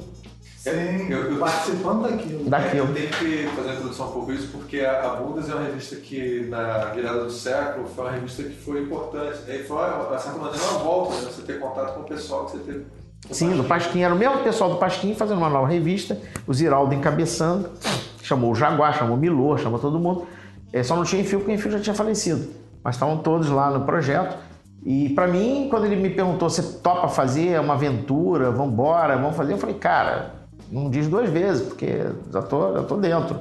Era voltar no tempo e finalmente conseguir publicar na Pasquim, é coisa que eu não tinha conseguido. E nessa época você era professor da Faculdade de Cidade e você foi muito generoso com muitos é, alunos, inclusive eu, mesmo que eu, na época, o Zé Bessa, que também era aluno, que depois virou o Elisbon Aldinho, né? uhum. e você convidou a gente, vários alunos que você achava que tinham jeito para coisa e tal, para mostrar o portfólio do Ziraldo. E para a gente foi incrível, a gente poder ir lá, o Ziraldo olhou, aí publicou os nossos desenhos e tudo. Uhum. Então foi uma. Eu queria que você falasse também um pouco sobre essa experiência de ser professor, como é que foi isso para você? Bom, aí foi o seguinte: a experiência de ser professor era muito engraçada. Eu, eu sempre gostei de, de palestra.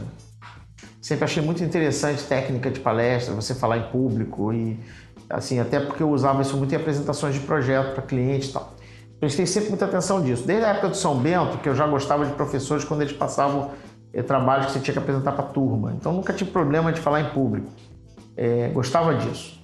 E, e, e, prestava atenção de como é que os caras faziam. Então na época 92, por exemplo, me lembro que vieram 35 designers internacionais, se não me falha a memória, fazendo os cartazes, Felipe Taborda que organizou sim, isso sim. e tal. Fez um trabalho incrível na época, fazendo exposições de cartazes. E aí é, eles todos fizeram palestras e eu fui assistir os gringos e os brasileiros e comecei a perceber a diferença de qualidade dos americanos e alguns internacionais de outros países, mas principalmente os americanos fazendo palestras em relação aos brasileiros e outros, outras nacionalidades que faziam pior as palestras. Eu falava, gente, os caras têm uma técnica incrível. E como é que o cara segura a plateia, como é que ele conta uma história, como é que ele sabe estruturar uma palestra. Então eu sempre gostei disso. E era chamado de vez em quando para fazer palestras. Então eu ia numa faculdade fazer palestra, fui na ERJ uma vez fiz palestra, não sei onde e tal. Um belo dia o Felipe Taborda, que estava viajando para uma participar de alguma coisa, se não me engano, na Tchecoslováquia, sei lá onde é que era o lugar que ele é, que ele participava muito de, de eventos internacionais. E essa altura a gente se encontrava muito, que ele também tinha um escritório em Ipanema, a gente estava sempre se esbarrando ali. E aí é, a gente almoçava junto e um dia ele falou, pô, tô com um problema, vou ter que ficar fora três semanas e não tem ninguém para dar aula no meu lugar. Dou aula na faculdade da cidade. Aí ele falou, é um dia por semana, de tal hora tal hora e tal. Eu falei, cara, eu dou para você. Não se preocupa não, vai, se não for problema, o que, que eu tenho que ensinar lá? o cara falou, não, você faz o que você quiser. Aí eu falei, é o que eu quiser, é, o que você quiser. Aí eu, imagina, isso aí foi em 89, por ali assim. Eu estava formado, não tinha nem 10 anos. Trabalhava desde 76, mas as coisas mais maduras estavam mais para cá, né? Então, assim, eu tinha um acúmulo de projetos legais, mas estava muito próximo da cabeça do, do estudante, né? E aí eu resolvi fazer três aulas que era o que é tudo aquilo que eu não aprendi na faculdade eu vou ensinar para os professores, para os alunos, porque eu achava que a faculdade não tinha me ensinado um monte de coisas que eu fui aprender depois na marra no mercado. Então juntei aquilo tudo, montei umas, umas aulas muito práticas e fui, fui dar as aulas. Os alunos adoraram. Aí procuraram o, di, o diretor da, da faculdade e disseram que eu tinha que continuar dando aula lá. E o cara me perguntou: você não quer dar aula aqui? Aí eu falei: cara, não posso, eu tenho três filhos, tenho que voltar para casa, eu tinha um filho pequeno. Imagina, três filhos seguidinhos. Não tem como ficar aqui não. De noite eu fico em casa com eles, tal, tal, tal. Horário que eu tenho aula era noturna, né? Mas aí em 1990 para 91 me separo. E aí eu tive um, as noites livres, que fui morar acampado em um lugar, como todo mundo se separa, saio da minha casa, não tenho mais o convívio com os filhos, tinha vazios enormes, sensação estranha de vazio, e de repente eu falo assim, cara, por que, que eu não vou lá dar aquela aula? Aí procurei o cara. Uns quatro anos depois, três anos depois, não me lembro exatamente quanto tempo teve, mas demorou muito, ele ficava me ligando todo semestre. E aí eu perguntei para ele, Aníbal, o nome dele.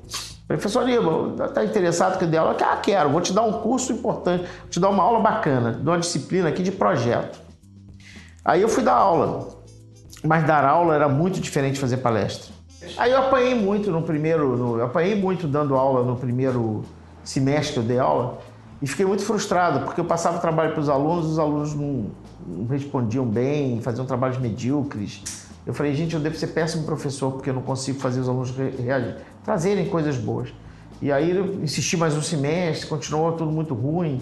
Tinha que dar quatro trabalhos, um por mês e tal, tudo muito ruim.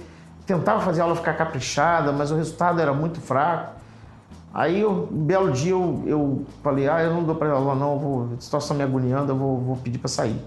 Aí um amigo meu, antes de eu fazer essa asneira, né, que seria mais uma asneira na minha vida, falou para mim, não, você está fazendo, você está sendo bonzinho demais com o aluno. O aluno precisa de nota baixa. Segredo para você fazer o aluno dar resultado é dar nota baixa. Aí eu falei, é mesmo, cara? Você jura? Não é? As pessoas não estão lá que nem eu que querem fazer o melhor possível, sabe? Porque eu sempre não sei de ninguém me dizendo que eu tinha que fazer melhor. Sim. Não, não, as pessoas não são assim, não. Eles ficam fazendo o menor possível, o pior possível para poder enganar o, professor. O mínimo possível. O mínimo possível para o professor dar nota suficiente para ele passar. Aí eu falei, ah, é? Então, aí eu inventei um negócio louco chamado nota móvel, que logicamente o Aníbal tinha que engolir, porque o Aníbal fez tanta questão que eu fosse dar aula lá que, que ele teve que aceitar essa ideia louca, que era é, a seguinte, eu chegava, eu estipulei que a melhor nota da turma era 7 no primeiro mês. Quem tirasse, tiraria 10, tirava 7 e daí para baixo. Então, eu pegava os trabalhos, olhava, falava assim, é, esse trabalho aqui, é, trabalho tá, tá direito, é o melhor trabalho da turma, então vou dar 7 para ele e aqui vai para baixo. Aí tá, tá, tá, tá. Mas eu sempre tive também esse hábito de devolver trabalho comentando. Nunca entrego só o trabalho e falo. É, dou feedback para os alunos. Aí chegava na frente da turma e tinha uma aula de entrega de, de notas e trabalho e falava: esse trabalho é bom por isso, por isso, por isso. Aqui tem essa virtude, tem aqui, aqui o alinhamento, o tipo, não sei o que, blá, blá, que eu acho que você se perde nisso. Era muito bem. Seu trabalho está excelente, sensacional. Um dos melhores trabalhos da turma. Parabéns, seis. Seis Aí o cara, Hã? Na faculdade tinha essa, esse, esse, essa esquizofrenia também louca, né? Que a faculdade dá, que o cara que tirasse de sete para baixo estava reprovado. Sim, sim. Aí eu falei, gente, o cara de 7 já é uma excelente nota, né? É. E aí o cara tirava, de, ou seja, todo mundo tinha que tirar de 7 para cima para poder passar. E aí eu não achava justo. Aí eu dava 6, o cara virtualmente estava no primeiro mês já com nota abaixo. E só que aí eu pegava o outro, que era uma nota, que era um trabalho ruim, aquele tinha sido um trabalho elogiado. Dava 4, dava 3, dava... os caras ficavam em pânico.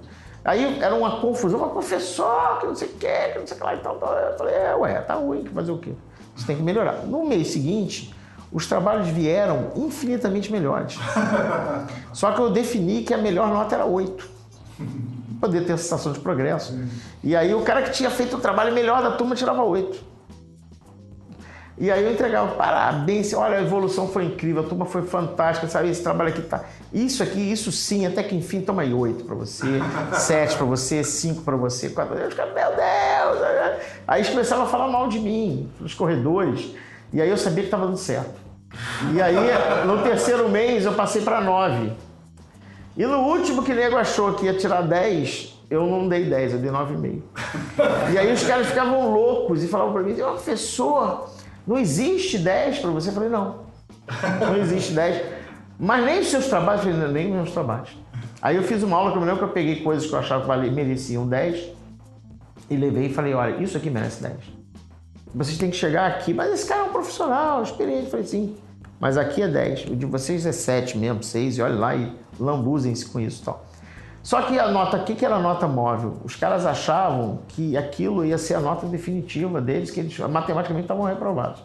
Só que no último dia, última semana lá de aula, eu juntava toda a turma, ficava nem confessionário, ficava os caras lá no fundo, vinha um na minha direção, falava, vem você. Aí eu falava, fulano, olha só, você tirou um 7, um 8, um 9 e um 10, e um 9,5. Você é, tirou nota máxima em todos os, é, os meses, você passou com 10. Aí o cara fala, como assim? É, passou com 10, porque o meu critério não é só a nota, tem desempenho, evolução, sim, tá, uma série de coisas. Aí você presença, é, interesse, etc., aplicação, tudo isso entra em conta aqui, estou contando isso tudo, sua média final é 10. Aí os caras, pô, quer dizer, eu ia ficar feliz. Aí vinha outro e falava: você tirou 7, 8, 9 e 6. Você amoleceu no último momento porque achou que já virtualmente estava aprovado, não sei o que, não sei o que, A sua nota, aí fazia a soma matemática da nota, a nota é tal, a soma matemática. Aí o cara, pô, mas aí aquele outro você deu, não sei o que, não, mas é. Vai fazer o quê? É. Na vida é assim, meu filho. Você vai, você vai aprendendo como é que é lá fora. E, tal. e aí eu comecei a criar, eu dava a nota que eu queria. tinha uma aluna, por exemplo, que eu tinha, é, que eu tive, que era, era uma menina de uma classe social muito baixa, mal sabia escrever, mas estava ali com bolsa e tal. Mas a menina aplicadíssima. E você via que ela estava fazendo um esforço gigante. Sim. E eu dava para ela notas boas, para estimular ela, porque para ela a nota boa era importante. Para ela se sentir estimulada. E para o outro lá, que eu sabia que estava no mínimo dele, eu dava nota baixa. E o cara, eu falava, cara, você, você tem, você, você é capaz e não quer. Aquela ali quer e não consegue. Ela está fazendo o possível para conseguir, é. sabe? Então ela merece nota melhor que a sua. Os caras ficavam loucos comigo porque as minhas notas eram loucas. Fazia coisas na, facu no, no, na faculdade também que eram muito interessantes, que era botar aluno dando nota do outro aluno. E aí, logicamente, tem aquele corporativismo de aluno que um não fala mal do outro, do trabalho do outro. E aí eu, dava, eu dava as notas nos trabalhos, estão todas dadas, e falava assim, tá bom, Ricardo, agora você vai comentar o trabalho dele. Aqui. Só que tem um detalhe, a nota desse cara aqui já está dada, tá? Essa aqui é um bônus que você vai ter ou vai perder de acordo com a sua avaliação desse trabalho, que é uma análise desse trabalho. Esqueça, você não vai atrapalhar a nota dele, não, a nota dele está dada. Agora o que está em jogo aqui é se você tem visão crítica, análise crítica desse trabalho. Porque aí obrigava o cara a ter que desenvolver discurso. E aí os caras, no início eles não entendiam, eles achavam que não podiam. Eu falei, não, esqueça. A nota dele não muda, o que muda é a sua. Eu quero saber se você consegue fazer uma boa análise desse trabalho. E aí com isso eu fui inventando as maluquices, eh, que logicamente eu nunca estudei para ser professor, né? Não, mas essa maluquice é interessante. Eu participo sempre de um congresso lá em Palermo, que é só de ensino em design. Os argentinos falam só de e, e, lá tem um problema, que lá todo mundo entra na faculdade pública, não sei se você sabe disso. Então a turma de design lá tem 800 alunos, porque eles pensam o seguinte, todo mundo tem direito a estar na faculdade, e é na faculdade que você vai definir se continua ou não, né? Então se não tiver autoavaliação, o professor não tem como dar aula, nota para 800 alunos, né? Então, Ricardo, só pra você saber, você está na crise da onda. Isso aí, lá em Palermo, fui lá um, um, um congresso inteiro, todo eu mundo Eu sou não, porque eu não dou mais aula, eu estava, né? Estava. É, eu até vou dizer, vou avisando até meus alunos de ilustração do próximo semestre, viu, que eu estou pensando em adotar esse método do Ricardo, essa da autoavaliação é muito. Autoavaliação não, é. Não, não, avaliação, o trabalho do colega. O trabalho do colega, é. né? Quer dizer, para avaliar você mesmo, Boa isso. Isso é, isso é valioso. Não, na verdade eu queria que eles desenvolvessem discursos de defesa, porque às vezes você está numa apresentação de cliente e tem um carinha na sala que começa a desmontar o seu trabalho. E você não tem ainda é, recursos de, de repertório de defesa, porque você não passou por aquelas situações.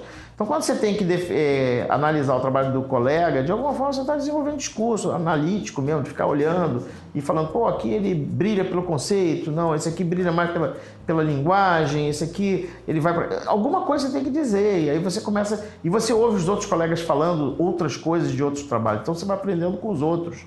Então é muito interessante isso. E eles não entendiam, não. O aluno geralmente não entende isso porque são muito imaturos quando eles estão na faculdade, né?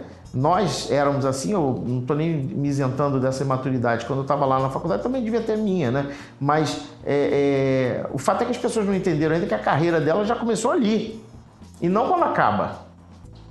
Eu sempre dizia isso, falei, cara, olha só, o dia que você pisou aqui dentro para fazer o vestibular e entrar, sua carreira começou. Não é quando você se forma, não. Porque você está sendo observado pelos seus colegas, pelos seus professores, Sabe, a maior parte das, das sociedades que eu vi nascerem, nasceram de, de, alunos que começaram a trabalhar com outros alunos em projetos e começam a perceber que tem afinidade. Um belo dia viram uma sociedade de negócio ou indicam para fazer, estão com, inseguros de fazer sozinho um freelancer e fala assim, pô, fulaninho ali é muito bom, vou me escorar também nele. Fulano, quer fazer comigo? Então assim, aí você começa, um aprende com o outro e amanhã depois ele está no mercado. E aí ele está trabalhando numa empresa, o cara fala assim, conhece alguém bom? E aí ele fala, olha, lá na minha turma tinha um cara que era muito bom. Nunca mais vi não, mas o cara era muito bom. Agora o cara que não vai nunca aula, que não entrega trabalho nenhum que presta, que não sei, o quê, aparece um belo dia como um freelancer, entra para dentro de uma empresa e eu falo, ah, você se conhece? Se conhece, tá? E depois o cara pergunta, não vai, não vai falar mal do cara na frente, mas depois fala, esse cara é bom? É, mais ou menos. Ele não queria nada fora do Brasil naquela época lá. Não... Então, assim, você está sendo avaliado. Teus professores estão te abrindo portas. Eu consegui milhares de coisas através de professores. Professores chegavam para mim e falavam: pô, você já foi em tal lugar? Você já estagiou? Você já fez isso? Você... Olha só, eu trabalho num lugar que está precisando de ilustração. Me indicava. Agora, imagina se eu sou um cara que não quero nada fora do Brasil, que sumo, que desapareço. Então, não vai abrir porta. Então, assim, o curso que as pessoas às vezes acham que é para aprender é network também. Então a troca que você tem ali é, com uma geração inteira, ah, por isso que eu digo assim, alunos de design, frequentem exposições, tem que ir nos N Designs, tem que conhecer os seus pares. Outra coisa, você só é reconhecido no mercado depois que você é reconhecido pelos seus pares. Primeira etapa é ser reconhecido pelos seus iguais. Você imagina os médicos, é a mesma coisa. Porque o cara não vai ser indicado para participar de um simpósio de medicina se ele não brilhar, entendeu? Se o médico, os outros médicos não entenderem que ele brilha, se ele for um cara que está dando um casulo, como é que a pessoa vai descobrir ele? Os design é a mesma coisa. Então, assim, é, é, você tem que brilhar. O, as pessoas vão falar, não, fulano é. Amanhã depois aparece uma exposição coletiva de cartazes, como está tendo agora lá no Museu da Manhã os nomes foram escolhidos por alguma curadoria. Essa curadoria olha e fala: Fulano é muito bom, Ciclano é muito bom, Ciclano é muito bom, Ciclano é muito bom. Isso, é, são designers escolhendo designers.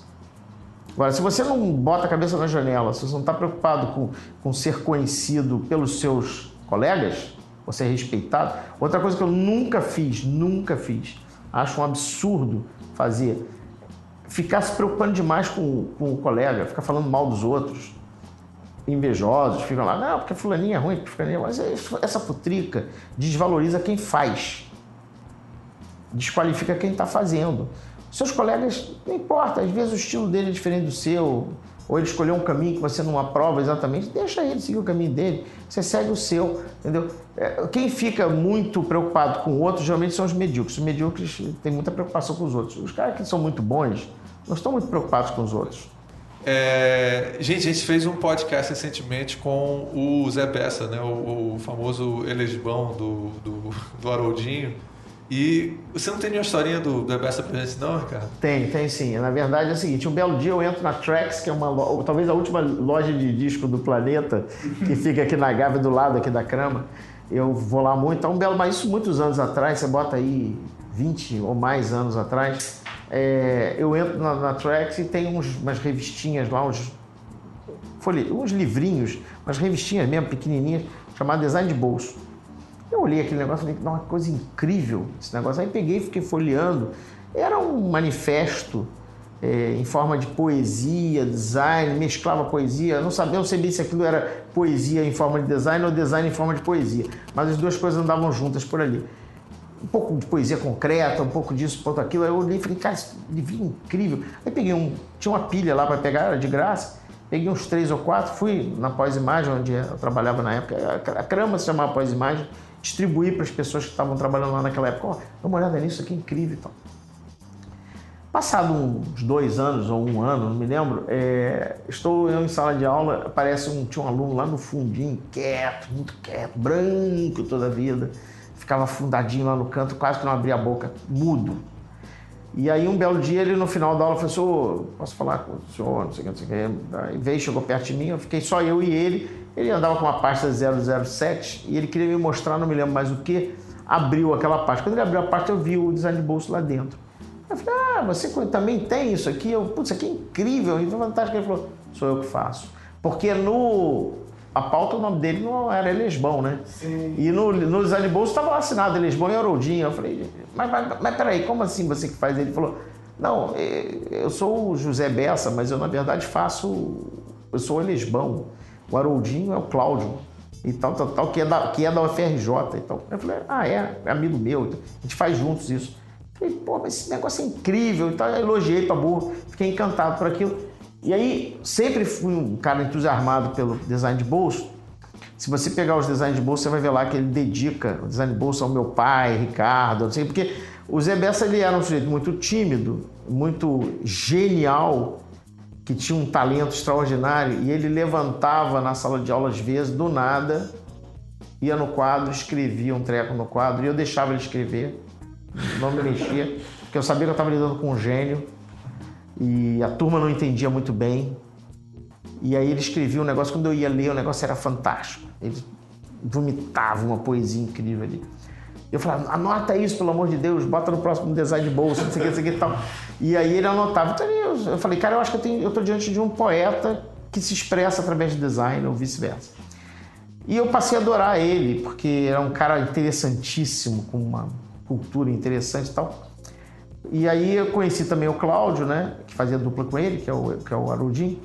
A gente ia para o Bar Lagoa depois, patrocinadas muitas vezes por mim. Falava, vamos lá. Eu, aliás, eu tinha esse hábito de levar uns três ou quatro alunos sempre para o Bar Lagoa, tomavam chopps e tal. E aí depois eu estava já casado de novo, aí eu ia para casa, às vezes continuava a conversa lá em casa. Vamos lá para casa, continuava bebendo lá em casa. Aí todo mundo ia lá para casa. E, e a gente é, começou a trocar muito e ficou muito próximo desse. Assim, o, na verdade, design de bolso foi uma coisa que eu via ele crescendo, ganhando confiança, tinha uma ansiedade muito grande de conseguir fazer o projeto, os projetos dele acontecerem. Eu falava, calma, vai acontecer, cara, você está brilhando. Mas ele tinha urgência, ele tinha a pressa do cão. E aí, um belo dia, eu fui para um N Design, vi eles fazendo palestras, palestras das mais divertidas que eu já assisti na vida, assim, hilárias, né? Que os caras tinham um showman, né? Então, então, espetacular, espetacular. Então, assim, é, é, é, é, eu diria que eu tive o privilégio de conviver intimamente com o Zé Bessa e com o Cláudio Reston, é, conhecidos como Elismão e Haroldinho, é, e como outros alunos, como o caso do Iomar Augusto, que foi aluno e ao mesmo tempo trabalhou comigo durante os três anos, hoje está em Nova York brilhando. E assim, a, o universo acadêmico ele te aproxima de gente muito interessante, de pessoas muito ricas. E às vezes eu via os alunos não aproveitando isso, eu ficava louco. Eu falava, gente, tem pessoas aqui fantásticas. E os alunos mais preocupados com outras coisas não percebiam que estavam diante de pessoas que iam marcar épocas e, e, e, hoje eu tenho grandes amigos que vêm dessa época, o Zé Bessa é um deles. Pois é, é, eu lembrando aqui que agora nós vamos começar a encerrar o programa, mas é, muitos dos meus colegas, o Tomás e vários outros que da, da minha geração, é, vinham inclusive depois iam trabalhar com você e era quase que um é, é, era uma oportunidade deles poderem é, também ter um contato com o mercado de trabalho junto com o professor. Foi um momento muito rico. A Faculdade de Cidades dessa época foi uma época de ouro, assim, acho, é, do, é, do, Rio de foi, Janeiro. Foi assim, sim. E, e para mim era uma maravilha, né? Porque eu, eu precisava de talentos e eu convivia com talento durante seis meses e sabia identificar, pô, esse cara aqui é brilhante para isso, aqui é brilhante para aquilo outro tal. Conseguia juntar o time ali, às vezes. Muita gente eu trouxe de, de, sala de aula mesmo. Outros não, outros eu contratava, mas Ah, eu tive muita, até hoje eu tenho gente que foi meu aluno, que trabalha aqui comigo. Ricardo, eu vou infelizmente mesmo, é, ter que encerrar, porque eu, eu sei que ainda tem. Eu, inclusive, tem outras histórias que eu conheço, mas não dá tempo de contar aqui, que eu sei que gostaria que você contasse. É, eu acho. É, essa é gente, é só avisar para vocês, assim, está é, tá sendo um prazer muito grande poder estar falando com um, um, não só um professor, mas um dos designers que eu mais admiro e também as histórias que ele está contando aqui, ele está sendo muito honesto, ele está podendo contar para vocês a experiência dele do que deu certo, do que deu errado e como é que ele conseguiu fazer tudo dar certo, tá certo no final. Isso é uma história muito importante. As pessoas às vezes só não contam tudo, sabe? E o Ricardo está sendo é, é, revelando muito para a gente. Isso é muito útil para vocês que estão começando a carreira, para poder pensar no futuro de vocês. acho isso valiosíssimo Estou é, sendo muito honesto aqui que eu estou falando com vocês. Gostaria de agradecer muito o Ricardo, assim, um privilégio estar aqui no escritório, podendo falar com ele. É só agradecer mesmo. Eu vou passar aqui para o Almir também para finalizar. É, agradecer também, Ricardo, o tempo que você dispôs de uma sexta-feira à noite, né? Adorei esse formato novo de gravar ao vivo. A gente sempre grava por Skype, sabe? Uhum. Agora que a gente está introduzindo esse formato, que a gente fica cara a cara, a gente é, entende mais a mensagem, né? Muito interessante. Agradecer e pedir para você fazer umas últimas palavras aí. As últimas palavras é o seguinte: a gente falou quanto tempo? Duas horas? Eu duvido muito que alguém consiga ouvir isso até agora. Se você estiver ouvindo isso, mande um, um, uma carta para tal lugar, um e-mail, um, um comentário para. É, eu não sei exatamente por que e-mail você vai chegar a contactar a gente mas avisa que você sabe, ó, você vai ter que dizer o seguinte, é, vamos falar uma palavra aqui, Beatles é a palavra-chave. Se você souber falar Beatles ou Mébios, você vai ganhar um vale brinde, porque é a prova que você assistiu até aqui. A palavra, né, o, o palavra-chave é Beatles. Beatles ou Mébios, Moebius, para quem não sabe como é que escreve, Moebius. É, e aí é, ganha um vale brinde. A gente vai, inclusive, montar uma, uma galeria detalhada do trabalho do Ricardo para ficar também um. um... Depois a gente faz a tempo uma linha do tempo e uma, uma, documentação do trabalho de Ricardo. Eu vou pedir da ajuda do Ricardo também para botar Só você me dá um pendrive que eu te dou tudo agora, já tem Show de bola. Ali. Gente, então, aqui a gente vai dar aquele tchauzinho tradicional. Tchau, tchau. Tchau, tchau. tchau.